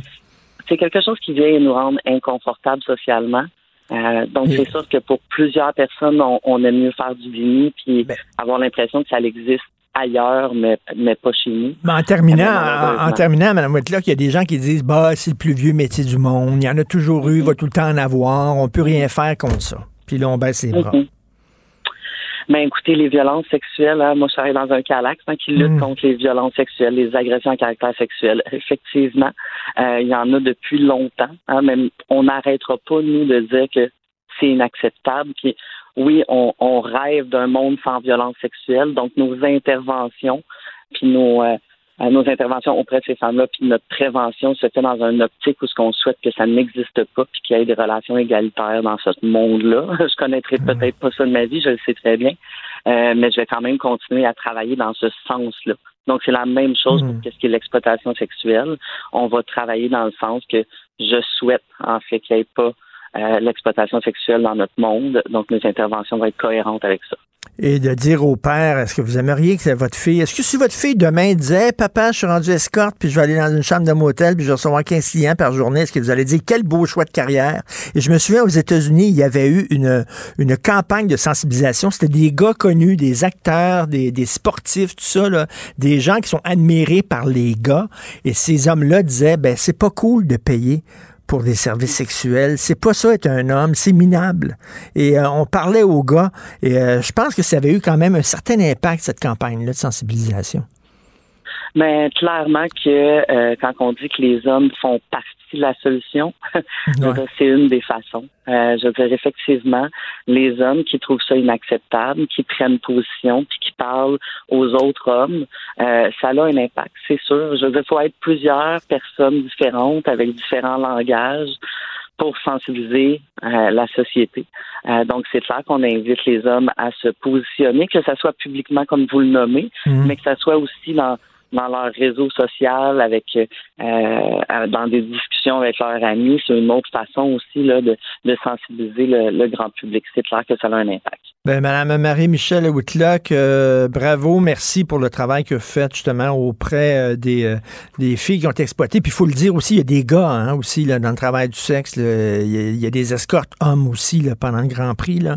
Donc Oui, tout à fait. Puis c'est généralement des, des jeunes hommes, en fait, des, des adolescents. Ah oui. Qui sont dans ce milieu-là. Ouais. Puis il y a des gens, il y a des clients qui demandent spécifiquement d'avoir des jeunes et des adolescents. faut euh, le dire aussi. C'est pas, ah, je le savais pas qu'il était mineur. Il, y avait, il y a des demandes spécifiques aussi. faut le rappeler. Marie-Michel euh, Whitlock, intervenante au CALAC Agression de l'Estrie. Merci beaucoup. Bonne journée. Merci beaucoup. au revoir. Confrontant, dérangeant, divertissant. Richard Martineau, il brave l'opinion publique depuis plus de trois décennies.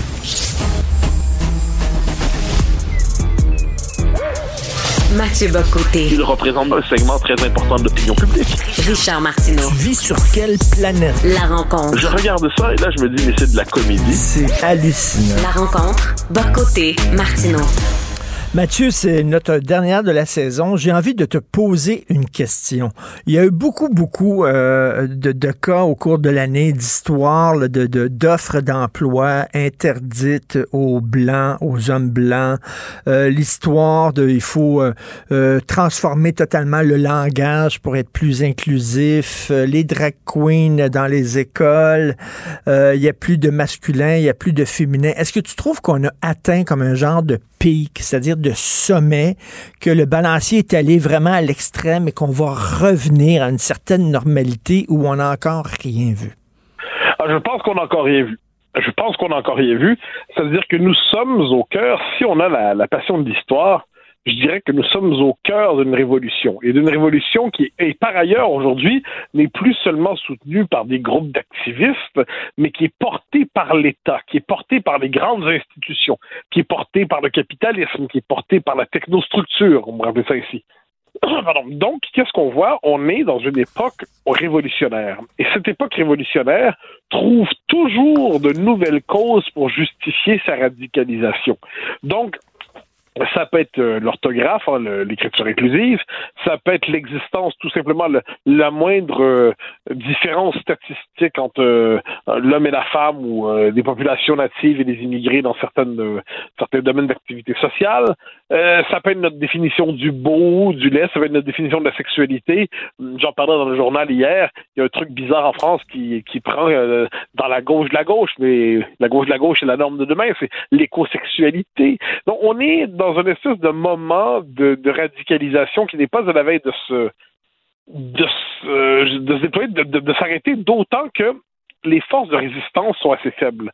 Il y a des chroniqueurs, des intellectuels qui s'opposent à ça, il y a la population qui s'y oppose assurément, mais l'ensemble des structures de pouvoir sont euh, engagées sur ce programme. Donc je ne vois pas comment à court ou moyen terme on pourrait voir le, fameux balancier basculer de l'autre côté. Je pense qu'on est condamné à voir de telles folies se multiplier dans les années à venir. Mais ce qui est important, c'est que les gens là qui, qui pensent que ça n'a pas de bon sens, qui regardent ce qui arrive tous les jours, qui disent que ça n'a pas d'allure, que ces gens-là cessent d'avoir honte parce qu'on veut leur donner honte. Hein. La, petite gang progressiste très, très vocale euh, qu'on entend beaucoup là, euh, dans les médias sociaux. Euh, vous êtes passéiste, une vieille gang rétrograde et tout ça. Il faut que ces gens-là disent non, je n'accepte pas ça. Je trouve que c'est pas normal et je n'ai pas honte de le dire. Je suis dans le bon camp finalement. Ouais, mais sauf que le problème avec ça, c'est que si il y a des scénarios, hein. si tu es à l'université, puis tu veux faire carrière minimalement. Tu es un jeune étudiant ou tu veux devenir prof, bon, tu sais que si tu dis le contraire de cette idéologie-là, tu ne feras pas carrière. C'est fini, c'est réglé. On n'en parle même pas. Si tu veux travailler dans les médias, sauf si tu as la chance de bosser dans un des rares médias euh, où il y a une liberté d'expression, dans tous les sens d'ailleurs, ben, à Radio-Canada, tu ne feras pas carrière avec ça. C'est réglé, c'est fini, il faut juste que tu oublies ça. Si tu veux travailler dans le milieu du cinéma ou de la culture, eh ben, il n'y a aucune chance que si tu sois en désaccord avec ces, idéologies-là, tu fasses carrière. Si tu veux travailler dans le domaine de l'entreprise, et là, tu vois, dans les départements de ressources humaines, il y a la bande de EDI, Équité, Diversité et Inclusion, qui impose ce programme-là à temps plein. Puis, si tu dis le contraire, tu vas être convoqué en séance disciplinaire pour manque de respect de l'inclusion et de la diversité.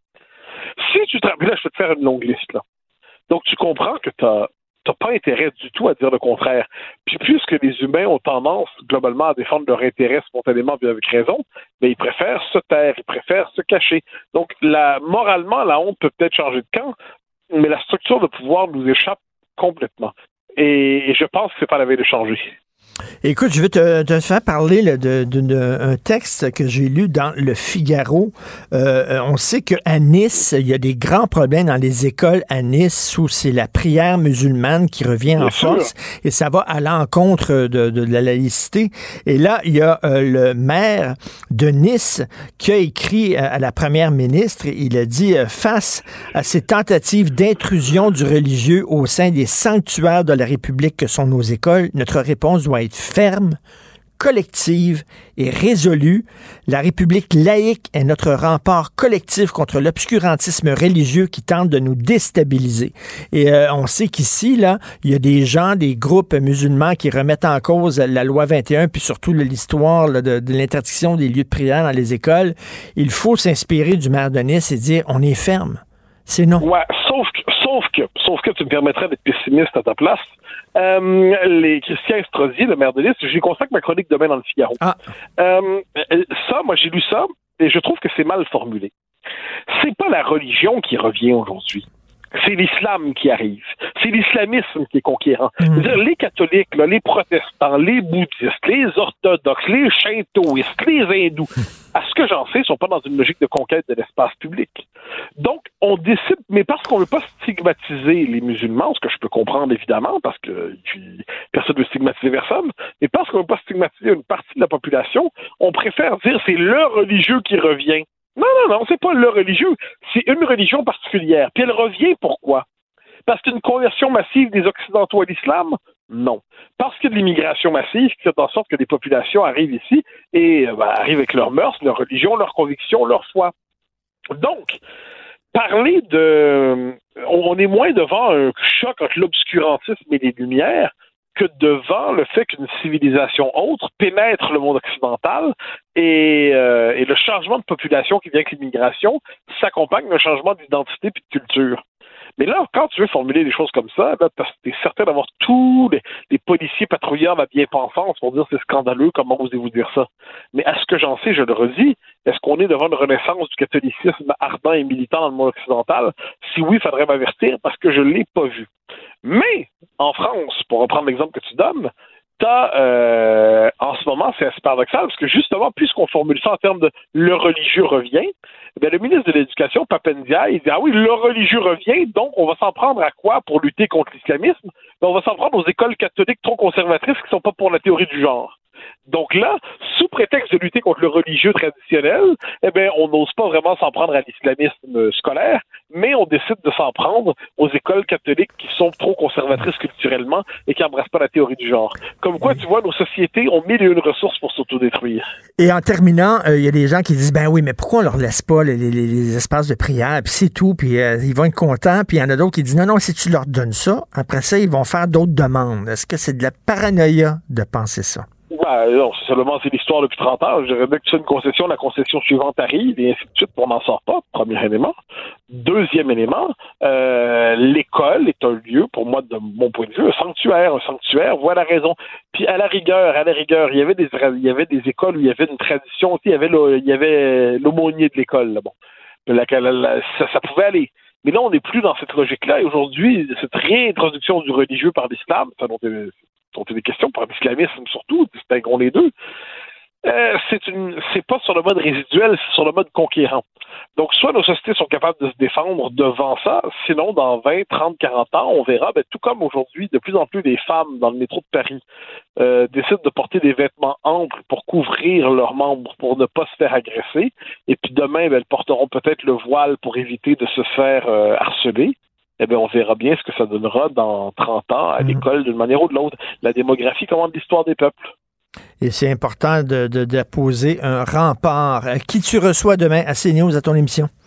Alors, on a la, question de l'immigration est partout en France en ce moment. Tout le monde en parle avec euh, beaucoup plus que d'habitude. Donc, je reçois Jean-Thomas Le Sueur, qui est le directeur général de l'Institut Thomas More, qui a publié plusieurs études sur la question, et il va venir revenir nous parler à la fois euh, de, bon, de la politique d'immigration en France, le droit d'asile, le rapport à l'Union européenne, donc toute une série de questions qui structurent le débat sur l'immigration en France. Jean-Thomas Lesueur, un type super brillant et un excellent pédagogue pour, cette, pour aborder cette question. Et très hâte de voir ça. On peut bien sûr euh, regarder ça sur ta page Facebook personnelle. Passe un très bel été. C'est ma dernière de la saison. Écoute, merci beaucoup de participer quotidiennement à l'émission avec euh, l'horaire euh, complètement de fou que tu as, de prendre le temps de nous parler. C'est très apprécié. On se reparle en septembre. Bon été. Très certainement. Au grand plaisir de se reprendre. Bye Merci. bye. Martino. Même avec un masque, c'est impossible de le filtrer. Vous écoutez Martino. Cube Radio. Ah, le télétravail, hein, pendant la pandémie, on a développé ça. Le télétravail, c'était le pirou, c'était l'invention du siècle, la meilleure invention depuis le bouton en quatre trous. Et là, il y a des gens qui disent, ben, la pandémie est finie, mais on continue quand même. Hein. C'est le cas du Parlement fédéral qui a dit, ben, vous savez, la, formule hybride, euh, des fois, euh, vous euh, devez vous présenter à Ottawa, à la Chambre des communes, mais vous pouvez aussi faire ça de chez vous de temps en temps, de, de, devant votre ordinateur. maintenant, ça va être tout le temps comme ça. On va le permettre. Et là, le Bloc québécois dit, je m'excuse, mais si vous voulez faire votre vrai job de député là, puis de parlementaire, vous devez vous présenter. C'est en présentiel qu'on fait ça. Euh, nous allons en parler avec M. Alain Terrien, député de la Prairie, leader parlementaire pour le Bloc québécois. Bonjour, M. Terrien. Bonjour, M. Martineau. Et que c'est de la musique à mes oreilles, ça. Et que c'est de la musique à mes oreilles. Parce que moi, je me dis, si t'es même pas capable de prendre ta douche, de, t'habiller puis de te rendre là-bas, vraiment, là, qu'est-ce que tu fais comme député là-bas? Ben écoutez, euh, vous savez que quand on décide d'aller en politique, il n'y a pas de surprise. Il faut être présent en chambre, que ce soit à Québec ou à Ottawa, j'ai fait les deux. Puis moi, quand je me j'ai décidé de me présenter, j'ai parlé à mon époux, j'avais un bébé de six mois. Ben, je lui ai dit, écoute, voici les difficultés. Si tu me dis oui, on y va, mais il faudra vivre avec ça, ainsi de suite. Mm. Et puis, on a décidé d'y aller à fond de train. Puis, euh, ben écoutez, on travaille pour justement faire en sorte que la, la, la, la famille euh, soit le moins, le moins possible à des répercussions négatives. Puis, le, la WIP ou le WIP sert entre autres à ça, à, faire en sorte qu'il y ait un genre de conciliation travail-famille. Mais je veux dire, en partant, si tu veux pas te présenter au Parlement pour X raisons, ben c'est peut-être pas le bon métier. mais, mais, euh, mais c'est pour ça que je dis, il me semble que ça tombe sous le sens. Mais c'est quoi exactement la, la, la, position que pris euh, de façon unilatérale le Parlement fédéral? C'est qu'est-ce qu'ils ont dit là? Ben là, ils ont dit, euh, ben, écoutez, plusieurs choses. Ils ont dit que le Parlement hybride, là, ça fonctionne bien, puis on continue comme ça. Ça veut dire que les gens qui posent des questions en genre en chambre peuvent être considérés comme étant à l'extérieur et poser des questions par hybride. Les, euh, les ministres sont pas obligés d'être en chambre pour répondre aux questions. Pour avoir un quorum de la part du gouvernement, ben, les gens qui sont à distance peuvent participer au débat et être considérés présents en chambre. Alors, euh, le, en bout de piste, ce qu'on s'aperçoit, c'est que des députés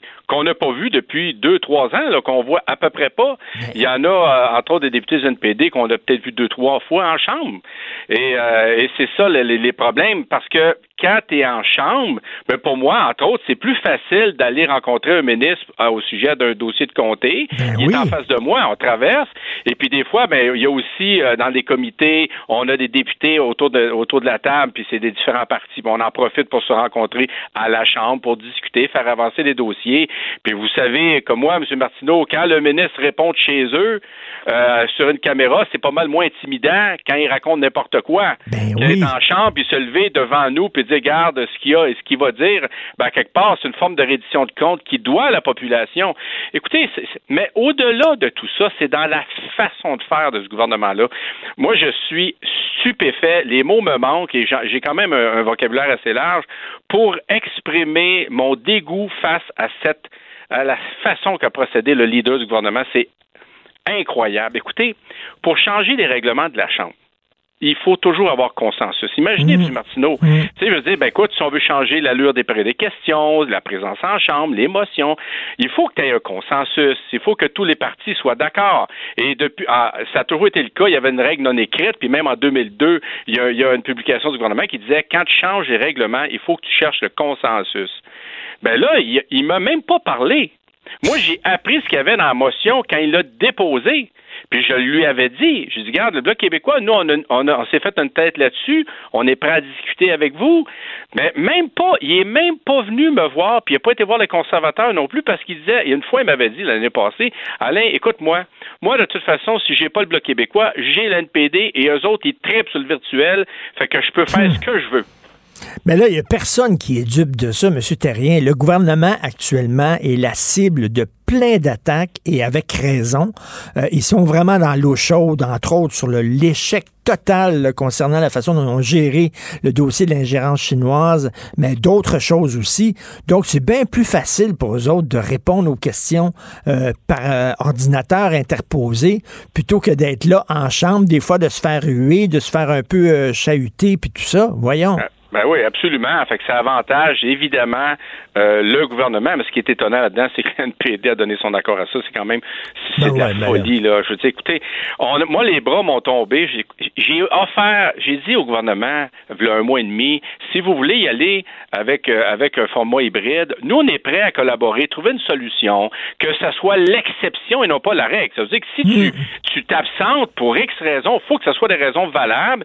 Et on avait même fait des études au comité de de la réglementation pour. Écoutez, ils ont pondu, euh, ils ont travaillé des mois de temps pour pondre des, suggestions de parlement hybride, mais vraiment exceptionnelles, avec le président qui disait ben nous, il faut justifier chaque absence. Puis là, eux autres, ils ont même pas lu ça.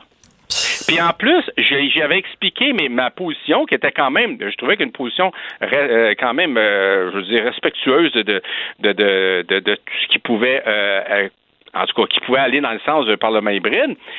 Puis euh, il m'a même pas écouté, puis il m'est même pas revenu. Puis entre autres, mais là, écoutez, il y a plein de problèmes. Le français est de moins en moins utilisé parce que vous savez comme moi, quand tu es virtuel avec des casques, des fois, là, qui, qui ne correspondent pas à un minimum de décence pour les interprètes qui, qui accumulent les congés de maladie parce qu'ils sont pas capables de subir toute la journée euh, ce qui se passe au virtuel avec des casques d'écoute qui sont pas appropriés. Le français est de moins en moins utilisé. Les, les, la santé des interprètes est mise en péril. Et malgré ça, bonjour la visite, on y va. Et leur argument est simple, M. Martineau. Ils font ça pour conciliation travail-famille. Et puis aussi, le, ben, le, le, leader libéral, ça fait deux, trois fois qu'il nous parle de ses problèmes personnels, comment que sa, sa famille a été brisée à cause du Parlement euh, du Parlement puis des exigences. Ben oui, mais, mais ça fait partie de la job, là, tu sais. Je le sais. Si, si, t'aimes pas ça, ben reste chez vous puis fais un autre job. Puis en même temps, le message qu'on lance, Monsieur Terrien, je parlais euh, à mon gym, j'ai croisé quelqu'un qui travaille euh, dans un building dans le centre-ville. Il dit dans un bureau. Il dit en bas du, du gratte-ciel où je travaille, en bas, il y avait des commerces, il y avait un dépanneur, il y avait une petite épicerie, il y avait un nettoyeur de vêtements, il y avait un petit cordonnier, tout ça. Il dit, avec le télétravail, ils sont tous fermés. Il y avait un restaurant, mhm. ils ont tous fermé les commerces. Pourquoi? Les gens ne vont plus travailler au bureau. Alors là, ça, c'est un écosystème. Hein. Les restaurants vont fermer, les boutiques vont fermer. Tu sais, c'est pas bon pour l'économie non plus si chacun reste chez soi. Absolument, mais nous, par-dessus tout, puis j'imagine que les gens qui, ont essayé le virtuel, il y, a des, il bons côtés virtuels, mais nous, nous, fondamentalement, ça prend une présence en chambre. Le travail s'effectue plus facilement. Comme je vous ai dit, la proximité avec les, avec les ministres, avec d'autres députés, nous permet de faire un travail, un meilleur travail. La reddition de comptes est importante. Il faut que le ministre se lève en chambre, puis qui, si jamais il nous dit des niaiseries, mais à un moment donné, faut qu'il faut qu'il sente la soupe chaude, faut qu'il sente que, que c'est pas respectueux de la population, ses réponses. Puis je veux dire, on a été élu pour ça. Il y a, a pas personne qui se fait liste. Hein? Faut que j'aille à Ottawa. Mon Dieu Seigneur, c'était pas dans mon plan de match. Ben, voyons donc. Puis là, il y a, comme, il y a comme, non, mais, tu sais, c'est comme si ces gens-là avaient un devoir de se présenter. Ils étaient obligés d'être députés, malgré le fait qu'il y avait des problèmes de se rendre à Ottawa, mais ils, ils se sentaient obligés. Si tu peux pas faire le travail, puis, tu sais, de façon régulière, il peut y avoir des exceptions, une maladie, quelque chose, mais si t'es pas capable de le faire, c'est peut-être pas pour toi le ben, travail. Exactement. Mon Dieu, que c'est de la musique à mes, oreilles. Exactement. Je pense qu'il y a beaucoup de gens qui pensent exactement comme vous. Monsieur Terrien, vous allez euh, passer un, là, c'est l'été qui arrive. Euh, j'imagine vous amorcer euh, la saison estivale en confiance parce qu'on va se le dire, là, au Québec, il y a bien des gens qui sont plus capables de Trudeau. Ils ont peur de Poiliev.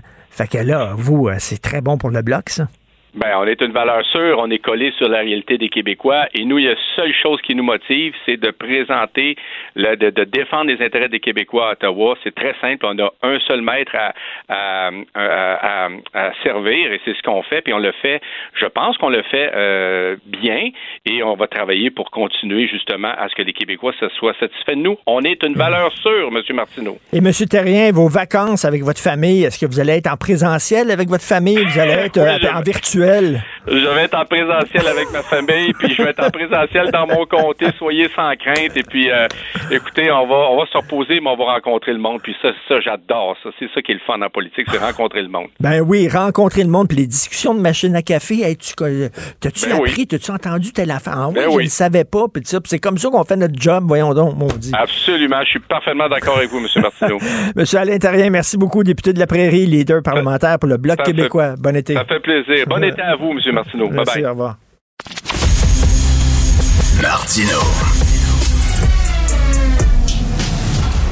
Le cauchemar de tous les woke.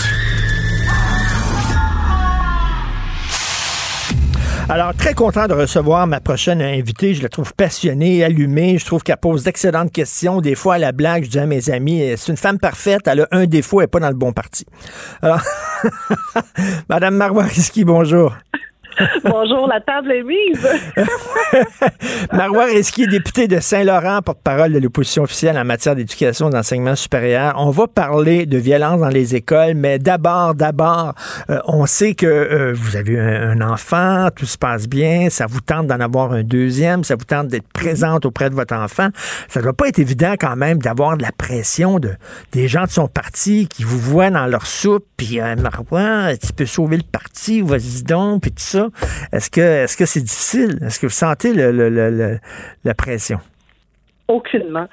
Euh, je ne vais pas paraître insensible, mais euh, tous ceux qui ont déjà fait le traitement fécondation in vitro savent pertinemment que c'est une montagne d'émotions. Euh, c'est physique, mais c'est aussi mental. Et des fois, ça fonctionne du premier coup, des fois, ça fonctionne pas du premier coup. Puis pour avoir déjà expérimenté la première fois, euh, moi, ça n'a pas marché de la première fois, donc euh, c'est le, deuxième, le deuxième coup qui a fonctionné. Je sais qu'est-ce qui m'attend cet été euh, avec mes traitements. Euh, et maintenant, je sais qu'on n'a pas dormir depuis presque huit mois, donc respectueusement pour tout le monde quand je prends tout ça en considération, euh, c'est très flatteur euh, d'entendre les commentaires. C'est bon pour l'ego, mais c'était pas des enfants forts si jamais je commence à m'absenter puis que je suis pas présente pour mes propres traitements ou pour mes propres enfants. Alors moi, la, toute mon enfance, mes énergies, je vais les concentrer à ce qui est le plus essentiel dans ma vie, c'est-à-dire dans ma famille. Donc les mauvaises langues qui peuvent dire wow, wow ça c'est un prétexte. Dans le fond, c'est parce qu'elle sait que c'est son parti dans le trouble, ça serait trop de job d'essayer de relever un parti qui est à terre.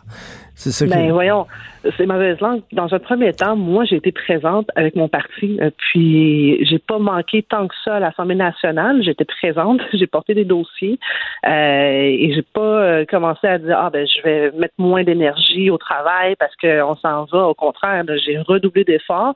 Même chose pour mes collègues. On est moins nombreux, donc on porte beaucoup plus de dossiers. Alors même mes collègues, je les vois, on a terminé la session intensive assez essoufflée puis on part sur le terrain cet été. Je serai aussi présente sur l'été. J'ai d'autres façons de m'investir au Parti libéral mmh. que de devenir chef. Euh, il y a d'autres façons de briller. Il y a d'autres façons aussi d'imposer des thèmes puis des visions. Euh, c'est sûr, je vais être impliquée dans le cours sur leadership, mais ça sera pas pour la première place. Madame euh, Risky, euh, c'est pas évident pour le Parti libéral maintenant? On dirait que il a été usurpé. La place qu'il occupait est occupée par la CAQ. C'est un parti fédéraliste qui a des prétentions nationalistes, qui veut développer l'économie du Québec avec l'hydroélectricité, euh, qui parle. c'était le discours. C'était le discours du Parti libéral du Québec. Là, on dirait qu'ils vous ont. Euh,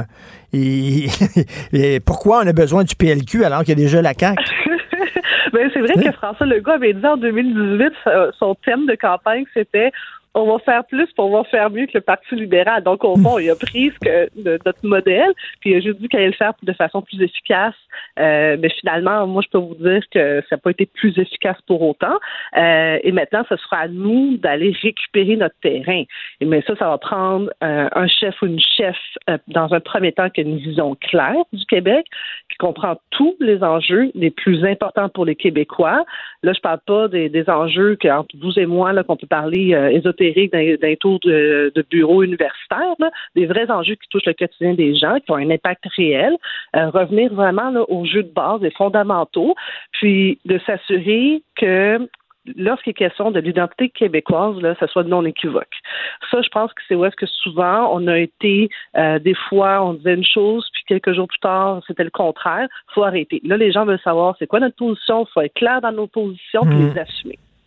Et Mme Ritsky, euh, donc vous êtes euh, porte-parole de l'opposition officielle en matière d'éducation et, même des gens qui sont pas nécessairement, qui voteraient pas nécessairement Parti libéral, euh, sont, sont l'admettent que vous faites extrêmement bien votre job en éducation, vous posez d'excellentes questions, vous mettez le, le, doigt sur le bobo. Et là, vous êtes exaspéré du manque d'intervention en ce qui concerne la violence dans les écoles parce qu'on l'a vu, les chiffres explosent. Mhm. Euh, écoutez, moi j'ai fait deux différents types de demandes d'accès à l'information. Une auprès des centres de services scolaires, les 72 pour savoir l'état des lieux avant la pandémie et après pandémie. Puis finalement, je me suis rendu compte que c'était un problème qui était généralisé. Euh, presque partout au Québec, euh, ça a pratiquement doublé, puis dans certains endroits même triplé le nombre d'actes de violence. Mais ce qui m'a vraiment fait, je vais vous dire très franchement, là, capoter, ça a été les chiffres obtenus par les corps de police au niveau des armes saisies à l'école. Pas à la maison, pas sur le hmm. chemin de l'école, à l'école. Et là, on parle de vraiment là, de, du canif, couteau, jusqu'à carrément arme de poing ou un fusil carabine.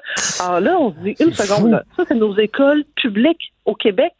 Et lorsque on lit les rapports de la CNESST, il y en a deux qui euh, récemment ont été euh, dévoilés par la loi sur l'accès à l'information un, un incident en Outaouais où une enseignante a carrément reçu une chaise et euh, saignait tellement qu'elle a dû être transportée en ambulance à l'hôpital, et l'autre en Beauce où est-ce que on apprend que c'est des comportements violents répétitifs où est-ce que la CNESST exige l'arrêt des services éducatifs? J'ai jamais vu ça. Donc, on dit au centre de services scolaires, vous avez tellement mal géré la session a dégénéré, il n'y a pas eu de suivi, vous devez arrêter d'offrir des services éducatifs, vous devez apporter des correctifs avant de rouvrir le service éducatif. Là, il faut prendre une pause là, pour bien absorber toute cette information. Vous êtes en train de me dire qu'en Beauce, puis selon la loi d'accès à l'information avec les données que j'ai obtenues, eux, ça a doublé le nombre d'actes de, violence entre la, 2019 et 2021, donc avant pandémie, post-pandémie. La CNESST leur dit oui, vous comptabilisez les actes de violence, mais vous ne faites pas les suivis adéquats. Vous ne faites pas de suivi là-dessus. Écoutez, moi, je trouve ça hallucinant. On a du monde en ce moment, euh, du personnel enseignant qui partent en CNESST. Donc, par la suite, ça veut dire qu'on a des suppléants. Les suppléants ne sont pas formés pour agir avec des enfants qui ont des difficultés de comportement. Pire que ça, vous savez ce qu'on appelle les TES, les techniciens en éducation spécialisée. Ça, c'est des personnes qui sont vraiment formées pour agir et interagir avec des enfants qui ont un trouble d'adaptation, un trouble de comportement. Hmm. Le trois quarts d'entre eux, leur emploi est précaire, sont à temps partiel, alors qu'ils travaillent pour du temps plein. C'est hallucinant, mais pire que ça, c'est que la formation spécialisée n'est offerte qu'à ceux qui ont un poste à temps complet. Donc, les 28 000 qui sont à temps partiel n'ont pas droit à la subvention pour être formés pour mieux agir avec des enfants en difficulté. Ça, c'est pas parce qu'on est en pénurie de main-d'œuvre qu'il y a un trou. Ils sont là, ces gens-là. Non, ils sont là, ils veulent travailler à temps complet. Il y a du travail pour du temps complet et on voit que le nombre d'élèves HDAA a doublé au Québec. Donc, on a de plus en plus euh, d'élèves avec euh, des difficultés, euh, que ce soit un handicap, une difficulté d'adaptation ou carrément un trouble de comportement. Là, on a besoin de ressources. Et savez-vous, une autre donnée qui est troublante, le nombre d'indemnités par la CNESST pour le personnel scolaire a doublé aussi. Alors, on, est, on se dit, ben il y a quelque chose qui se passe, mais on n'a pas les ressources, mais on connaît le problème, mais on ne règle pas l'enjeu numéro un. Ben, c'est ça, un des problèmes. on, dit euh, pénurie de main-d'œuvre, pénurie de main-d'œuvre. Il faudrait se questionner, euh, c'est parce que pourquoi il y a tant de, professeurs, entre autres, qui partent? C'est la ah, ben rétention le problème, la rétention, parce que si ben, on pouvait garder ces professeurs-là, on n'aurait pas de problème de pénurie de main-d'œuvre. Exactement. On aurait, on aurait tous intérêt à avoir un enseignant qualifié dans une classe et pas avoir les portes tournantes parce que c'est même pas des faces, c'est ce que je vais vous dire. Dans certaines classes, rendu au mois de janvier, c'est leur sixième enseignant. Ça, là, ça, ça peut aussi occasionner des retards d'apprentissage parce qu'on se demande pourquoi il y a autant d'échecs en orthographe en français. Mais permettez-moi de revenir sur un élément qui est aussi mentionné en rapport de la vérificatrice générale du Québec. On dit qu'on veut retenir nos enseignants. C'est inscrit noir sur blanc que ça peut prendre en moyenne jusqu'à sept ans pour avoir un poste régulier comme enseignant et par conséquent, il et elle se découragent et quittent la profession. Alors, je ne comprends pas. À une certaine époque, on pouvait obtenir un poste régulier à l'intérieur de deux, trois ans, mais on dit que c'est résolu. Euh, maintenant, on parle de sept ans. Il y a des gens qui, me témoignent que ça leur a pris dix ans d'avoir un poste à temps régulier à l'école, alors qu'ils sont mmh. qualifiés. Ils ont fait quatre ans de bac.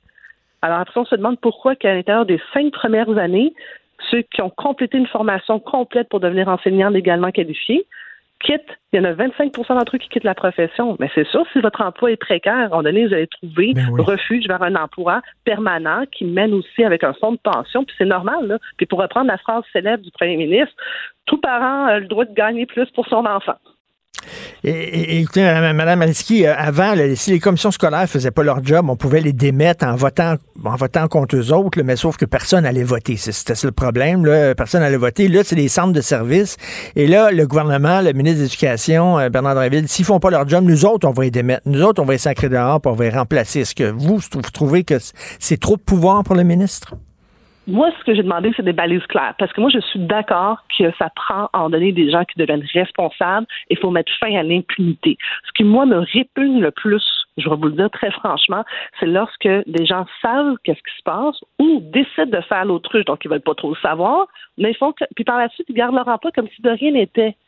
Ça, moi, l'impunité, ça vient me chercher. Alors moi, si le ministre nous donne vraiment les les critères pour démettre.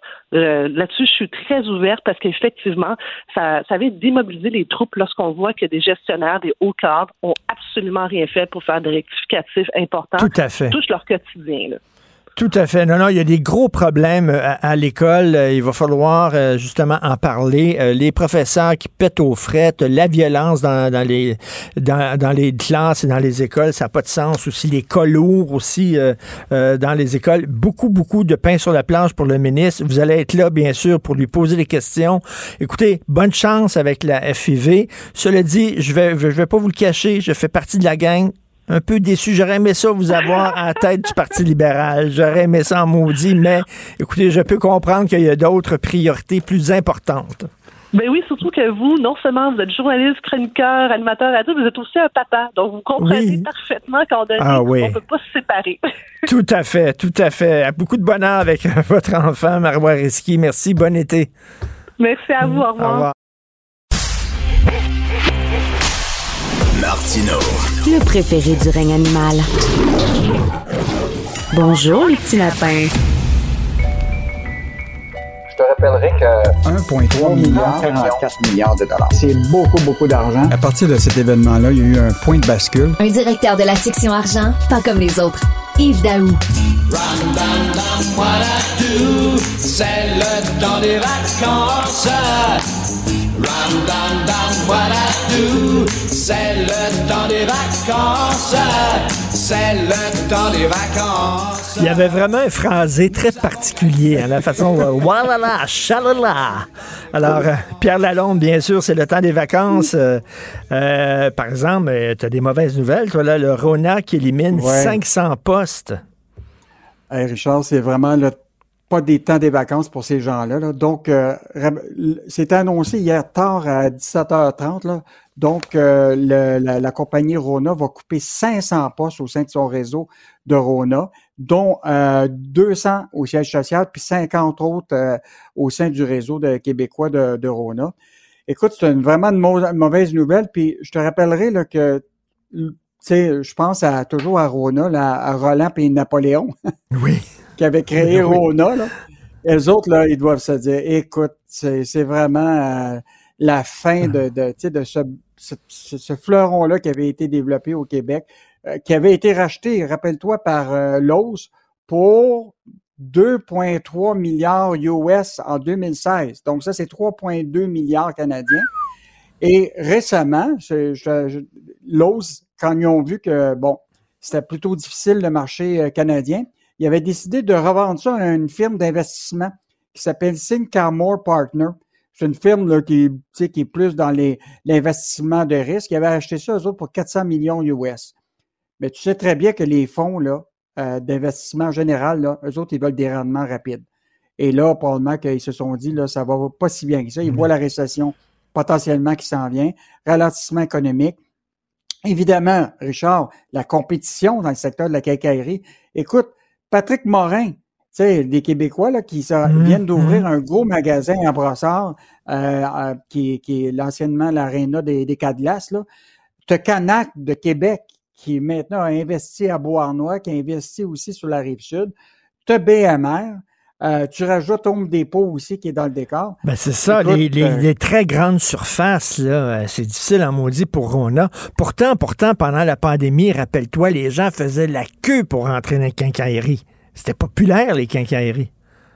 Ben, c'est pas au moment de la COVID, les gens n'avaient pas d'autre chose à faire que de rénovation. Mais là, ce qui est clair, c'est que tu as, beaucoup de compétiteurs. À l'avantage des Québécois, parce que BMR nous appa- appartient à des Québécois, Patrick Morin appartient à des Québécois, Canac appartient à des Québécois. Donc, on voit très, très bien que peut-être des nouveaux fleurons de la quincaillerie au Québec qui sont en train de se positionner, qui met en péril, entre guillemets, là, des géants américains qui se disent, là, moi, je ne vais pas me battre ici euh, tu sais, euh, je préfère plutôt me concentrer sur le marché américain. Euh, donc, euh, une grosse nouvelle qui, qui, qui fait mal. Bon, évidemment, Rona a dit euh, il n'y a pas de danger, ça ne va pas toucher les magasins, tout ça. Euh, mais il en demeure pas moins que c'est une très, très bonne mauvaise nouvelle. Et même euh, hier, tu sais, le Ch- Richard Darvaux, là, qui le- représente l'industrie de- des quincailleries au Québec, il dit on voit à quel point une société dirigée par un fonds américain peut rapidement bouger puis tu sais, aller sa gâchette quand euh, ça va bien ça va pas bien là. donc euh, mauvaise nouvelle mais évidemment peut-être une bonne nouvelle là, pour d'autres euh, marques de Mm. commerce au, au- au Québec là. Euh, mais tu sais Richard on va on- tu sais il y a un sondage qui vient de sortir récemment là, de- du, du Centre québécois du commerce de détail qui montre très clairement que les gens s'inquiètent du service à la clientèle. On en a parlé tous les deux là, Oui. plusieurs fois. là. Tu t'en vas dans les grandes surfaces puis tu n'en as pas de service. Moi, je me Oui. rappelle de mon petit Ben oui. Rona de proximité. Il s'appelait Monsieur Rousseau. Tu allais le voir, tu lui demandais pour de la peinture, tu avais là, tu avais du service, tu comprenais. Aujourd'hui, même des, des petits commerces de proximité, même dans le plateau euh, euh, le Ben. Mont-Royal, il il y a du service. Dans les grandes surfaces, écoute. Ben on non, il faut que tu cours après. Là. Tu te demandes c'est qui exactement. Là. Tu, sais, tu vas voir quelqu'un, est-ce que vous travaillez ici? Non, je suis un client. Puis là, tu cherches les gens qui travaillent là. Effectivement, il y a un sacré problème. Tu veux nous parler de Revenu Québec? Et tabarnouche, je suis allé voir mon comptable hier, m'a dit de quoi il me dit et combien je dois à Revenu Québec, puis le receveur général. Ouf! On en envoie-tu de l'argent à, à nos impôts? Donc, Revenu Québec. En fait, l'idée, c'est que Richard, de plus en plus, euh, tu sais que c'est des dossiers quand même euh, assez confidentiels, l'impôt. Ben oui. Imagine-toi à Revenu Québec, euh, on a fait une demande d'accès à l'information s'il y avait eu des incidences de confi- confidentialité et ils nous ont répondu clairement que depuis presque depuis euh, entre le 1er avril 2020 et 31 mars 2021, euh, pas- donc presque deux années, là, il y a eu 114 suspensions, 30 réprimandes et 8 congédiements à Revenu Québec parce que des employés ont consulté des dossiers sans avoir l'autorisation de le faire. Dans mon livre à moi, là, je comprends pas pourquoi il y a des suspensions puis des réprimandes. Selon moi, ça devrait être toutes des congédiements. Tu rouvres un dossier, tu regardes un dossier, c'est pas tes affaires, c'est babette, tu t'en vas. Pas une réprimande, pas une suspension. Tu perds ta job. On n'est pas assez sévère, je trouve.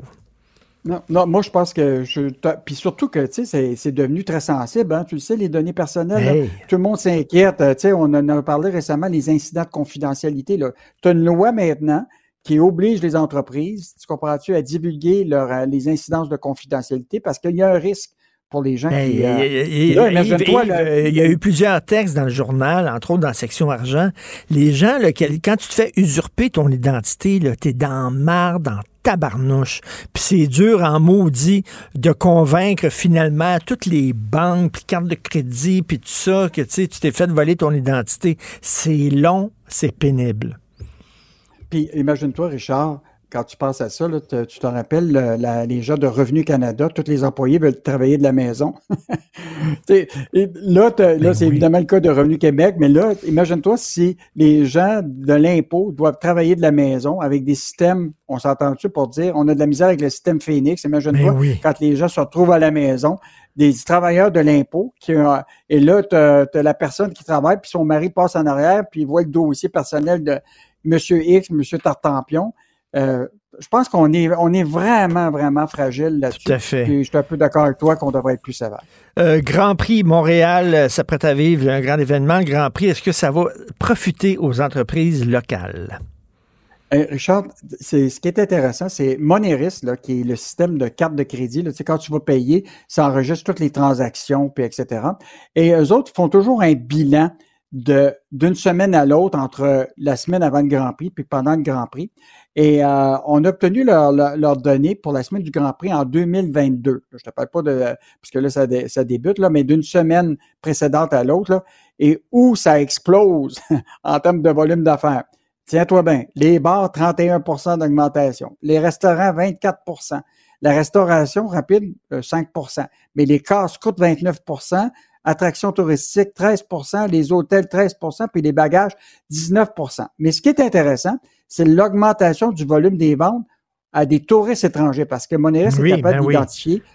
Ah oui. Et là, là, tiens-toi bien, l'explosion dans les bars, 126% Les casse-croûtes, 132 Donc, c'est sûr là, que le, le Grand Prix, là, c'est beaucoup, beaucoup une clientèle euh, de visiteurs et, et de touristes étrangers. Euh, donc, euh, peut-être une bonne nouvelle pour euh, les commerçants qui, euh, qui vont profiter pendant ce Grand Prix-là. Mais évidemment, bon, on le sait, là, tout l'enjeu du tourisme sexuel, Ben oui. tout ça, qui est quand même un enjeu euh, euh, important. Mais euh, c'est- on dirait que le Grand Prix, c'est toujours le début des vacances. Je sais pas si tu as toujours remarqué, Oui. tu as l'impression que là, Montréal va vivre, mais juste te dire, moi, j'étais au centre-ville hier, là, puis écoute, je sais pas comment les gens vont faire avec leur voiture, mais c'est le bordel complet. Écoute, il Hey, n'y a écoute, pas hey. un endroit que tu peux tourner à gauche ou à droite. T'es- cas, quoi? les- Je vais, je vais tantôt, je vais, je vais débuter. C'est moi qui anime tantôt le début de l'émission de Benoît. Il est pogné sur le pont. C'est bloqué, bloqué, bloqué à cause du Grand Prix. Là. Ça n'a pas de Christie d'allure. La, la ville est bloquée en général quand il se passe rien. T'imagines quand il y a un événement comme le Grand Prix, c'est le foutu bordel. Qu'est-ce qu'on va lire ce week-end, finalement, dans la section argent? Bon, Richard, on a eu une entrevue avec le ministre Pierre Fitzgibbon. Écoute, on- le journal, la, section argent n'avait pas eu une entrevue avec lui pour les quatre dernières années. Boy, oh boy. Et donc, il a accepté de le faire. Euh, évidemment, on va parler beaucoup de la filière de la batterie électrique. Euh, et donc, on a quand même des chiffres intéressants qui nous ont qui nous a divulgués. Donc, on vous réserve ça pour demain. L'autre affaire, Richard, si tu l'intention de faire des grillades de bœuf, c'était sur ton barbecue cet été, là. Tiens-toi bien, l'augmentation du prix du bœuf, a explosé. Et le journal va vous décrire un peu les, les pourcentages selon les pièces de viande. Et en terminant, euh, il y a de plus en plus de Québécois qui sont en train de revoir leur budget de vacances là, à cause de l'inflation. On le sait que les prix des billets, des billets d'avion, ça a explosé, mais là, les gens voient très bien que aller aux États-Unis, écoute, avec l'échange du dollar, Ben c'est oui. bien trop cher. Les prix ont explosé. Euh, voyager en avion, ça coûte très cher. Donc, des Québécois, euh, on parle avec des Québécois qui revoient leur budget de vacances. Mais même ici au Québec, Richard, les nuits dans les hôtels ont augmenté, les prix des restaurants. Donc, euh, peut-être qu'on est mieux de s'en aller au, à, à CEPAC puis manger des hot dogs. Écoute, Yves, pourquoi aller à Venise quand tu peux aller à Venise en Québec? C'est aussi beau. C'est aussi beau. Alors, euh, hey, euh, bon été, Yves. Bon été. Merci Toi de aussi. participer tous les jours à l'émission. C'est très apprécié. Euh, On se reprend en septembre. Passe un bel été. Merci. Bonnes vacances. Merci beaucoup. C'est toi aussi, c'est euh, tout le temps qu'il me reste. Je vais, je vais euh, remercier toute, toute, toute l'équipe là, à la recherche. Florence Lamoureux, Charlotte Duquette, Marianne Bessette, Louis-Antoine Lemire, André-Sylvain Latour, Cybelle Olivier, merci beaucoup pour votre excellent travail. À la réalisation, la régie, Jean-François Roy, il y a eu Tristan Brunet-Dupont aussi. J'ai une équipe fantastique. Euh, Je suis content dans la vacances, mais je vais m'ennuyer de vous parce que c'est vraiment le fun de travailler avec vous. Euh, au micro, euh, c'est-à-dire ceux qui m'écoutent, passez un très, très bel été. Euh, vous savez que Cube continue à être en ondes. On a une super bonne programmation estivale. J'espère que vous allez être aussi à l'écoute lundi. Passez un bel été. On se reparle début septembre. Bonne journée. Cube Radio.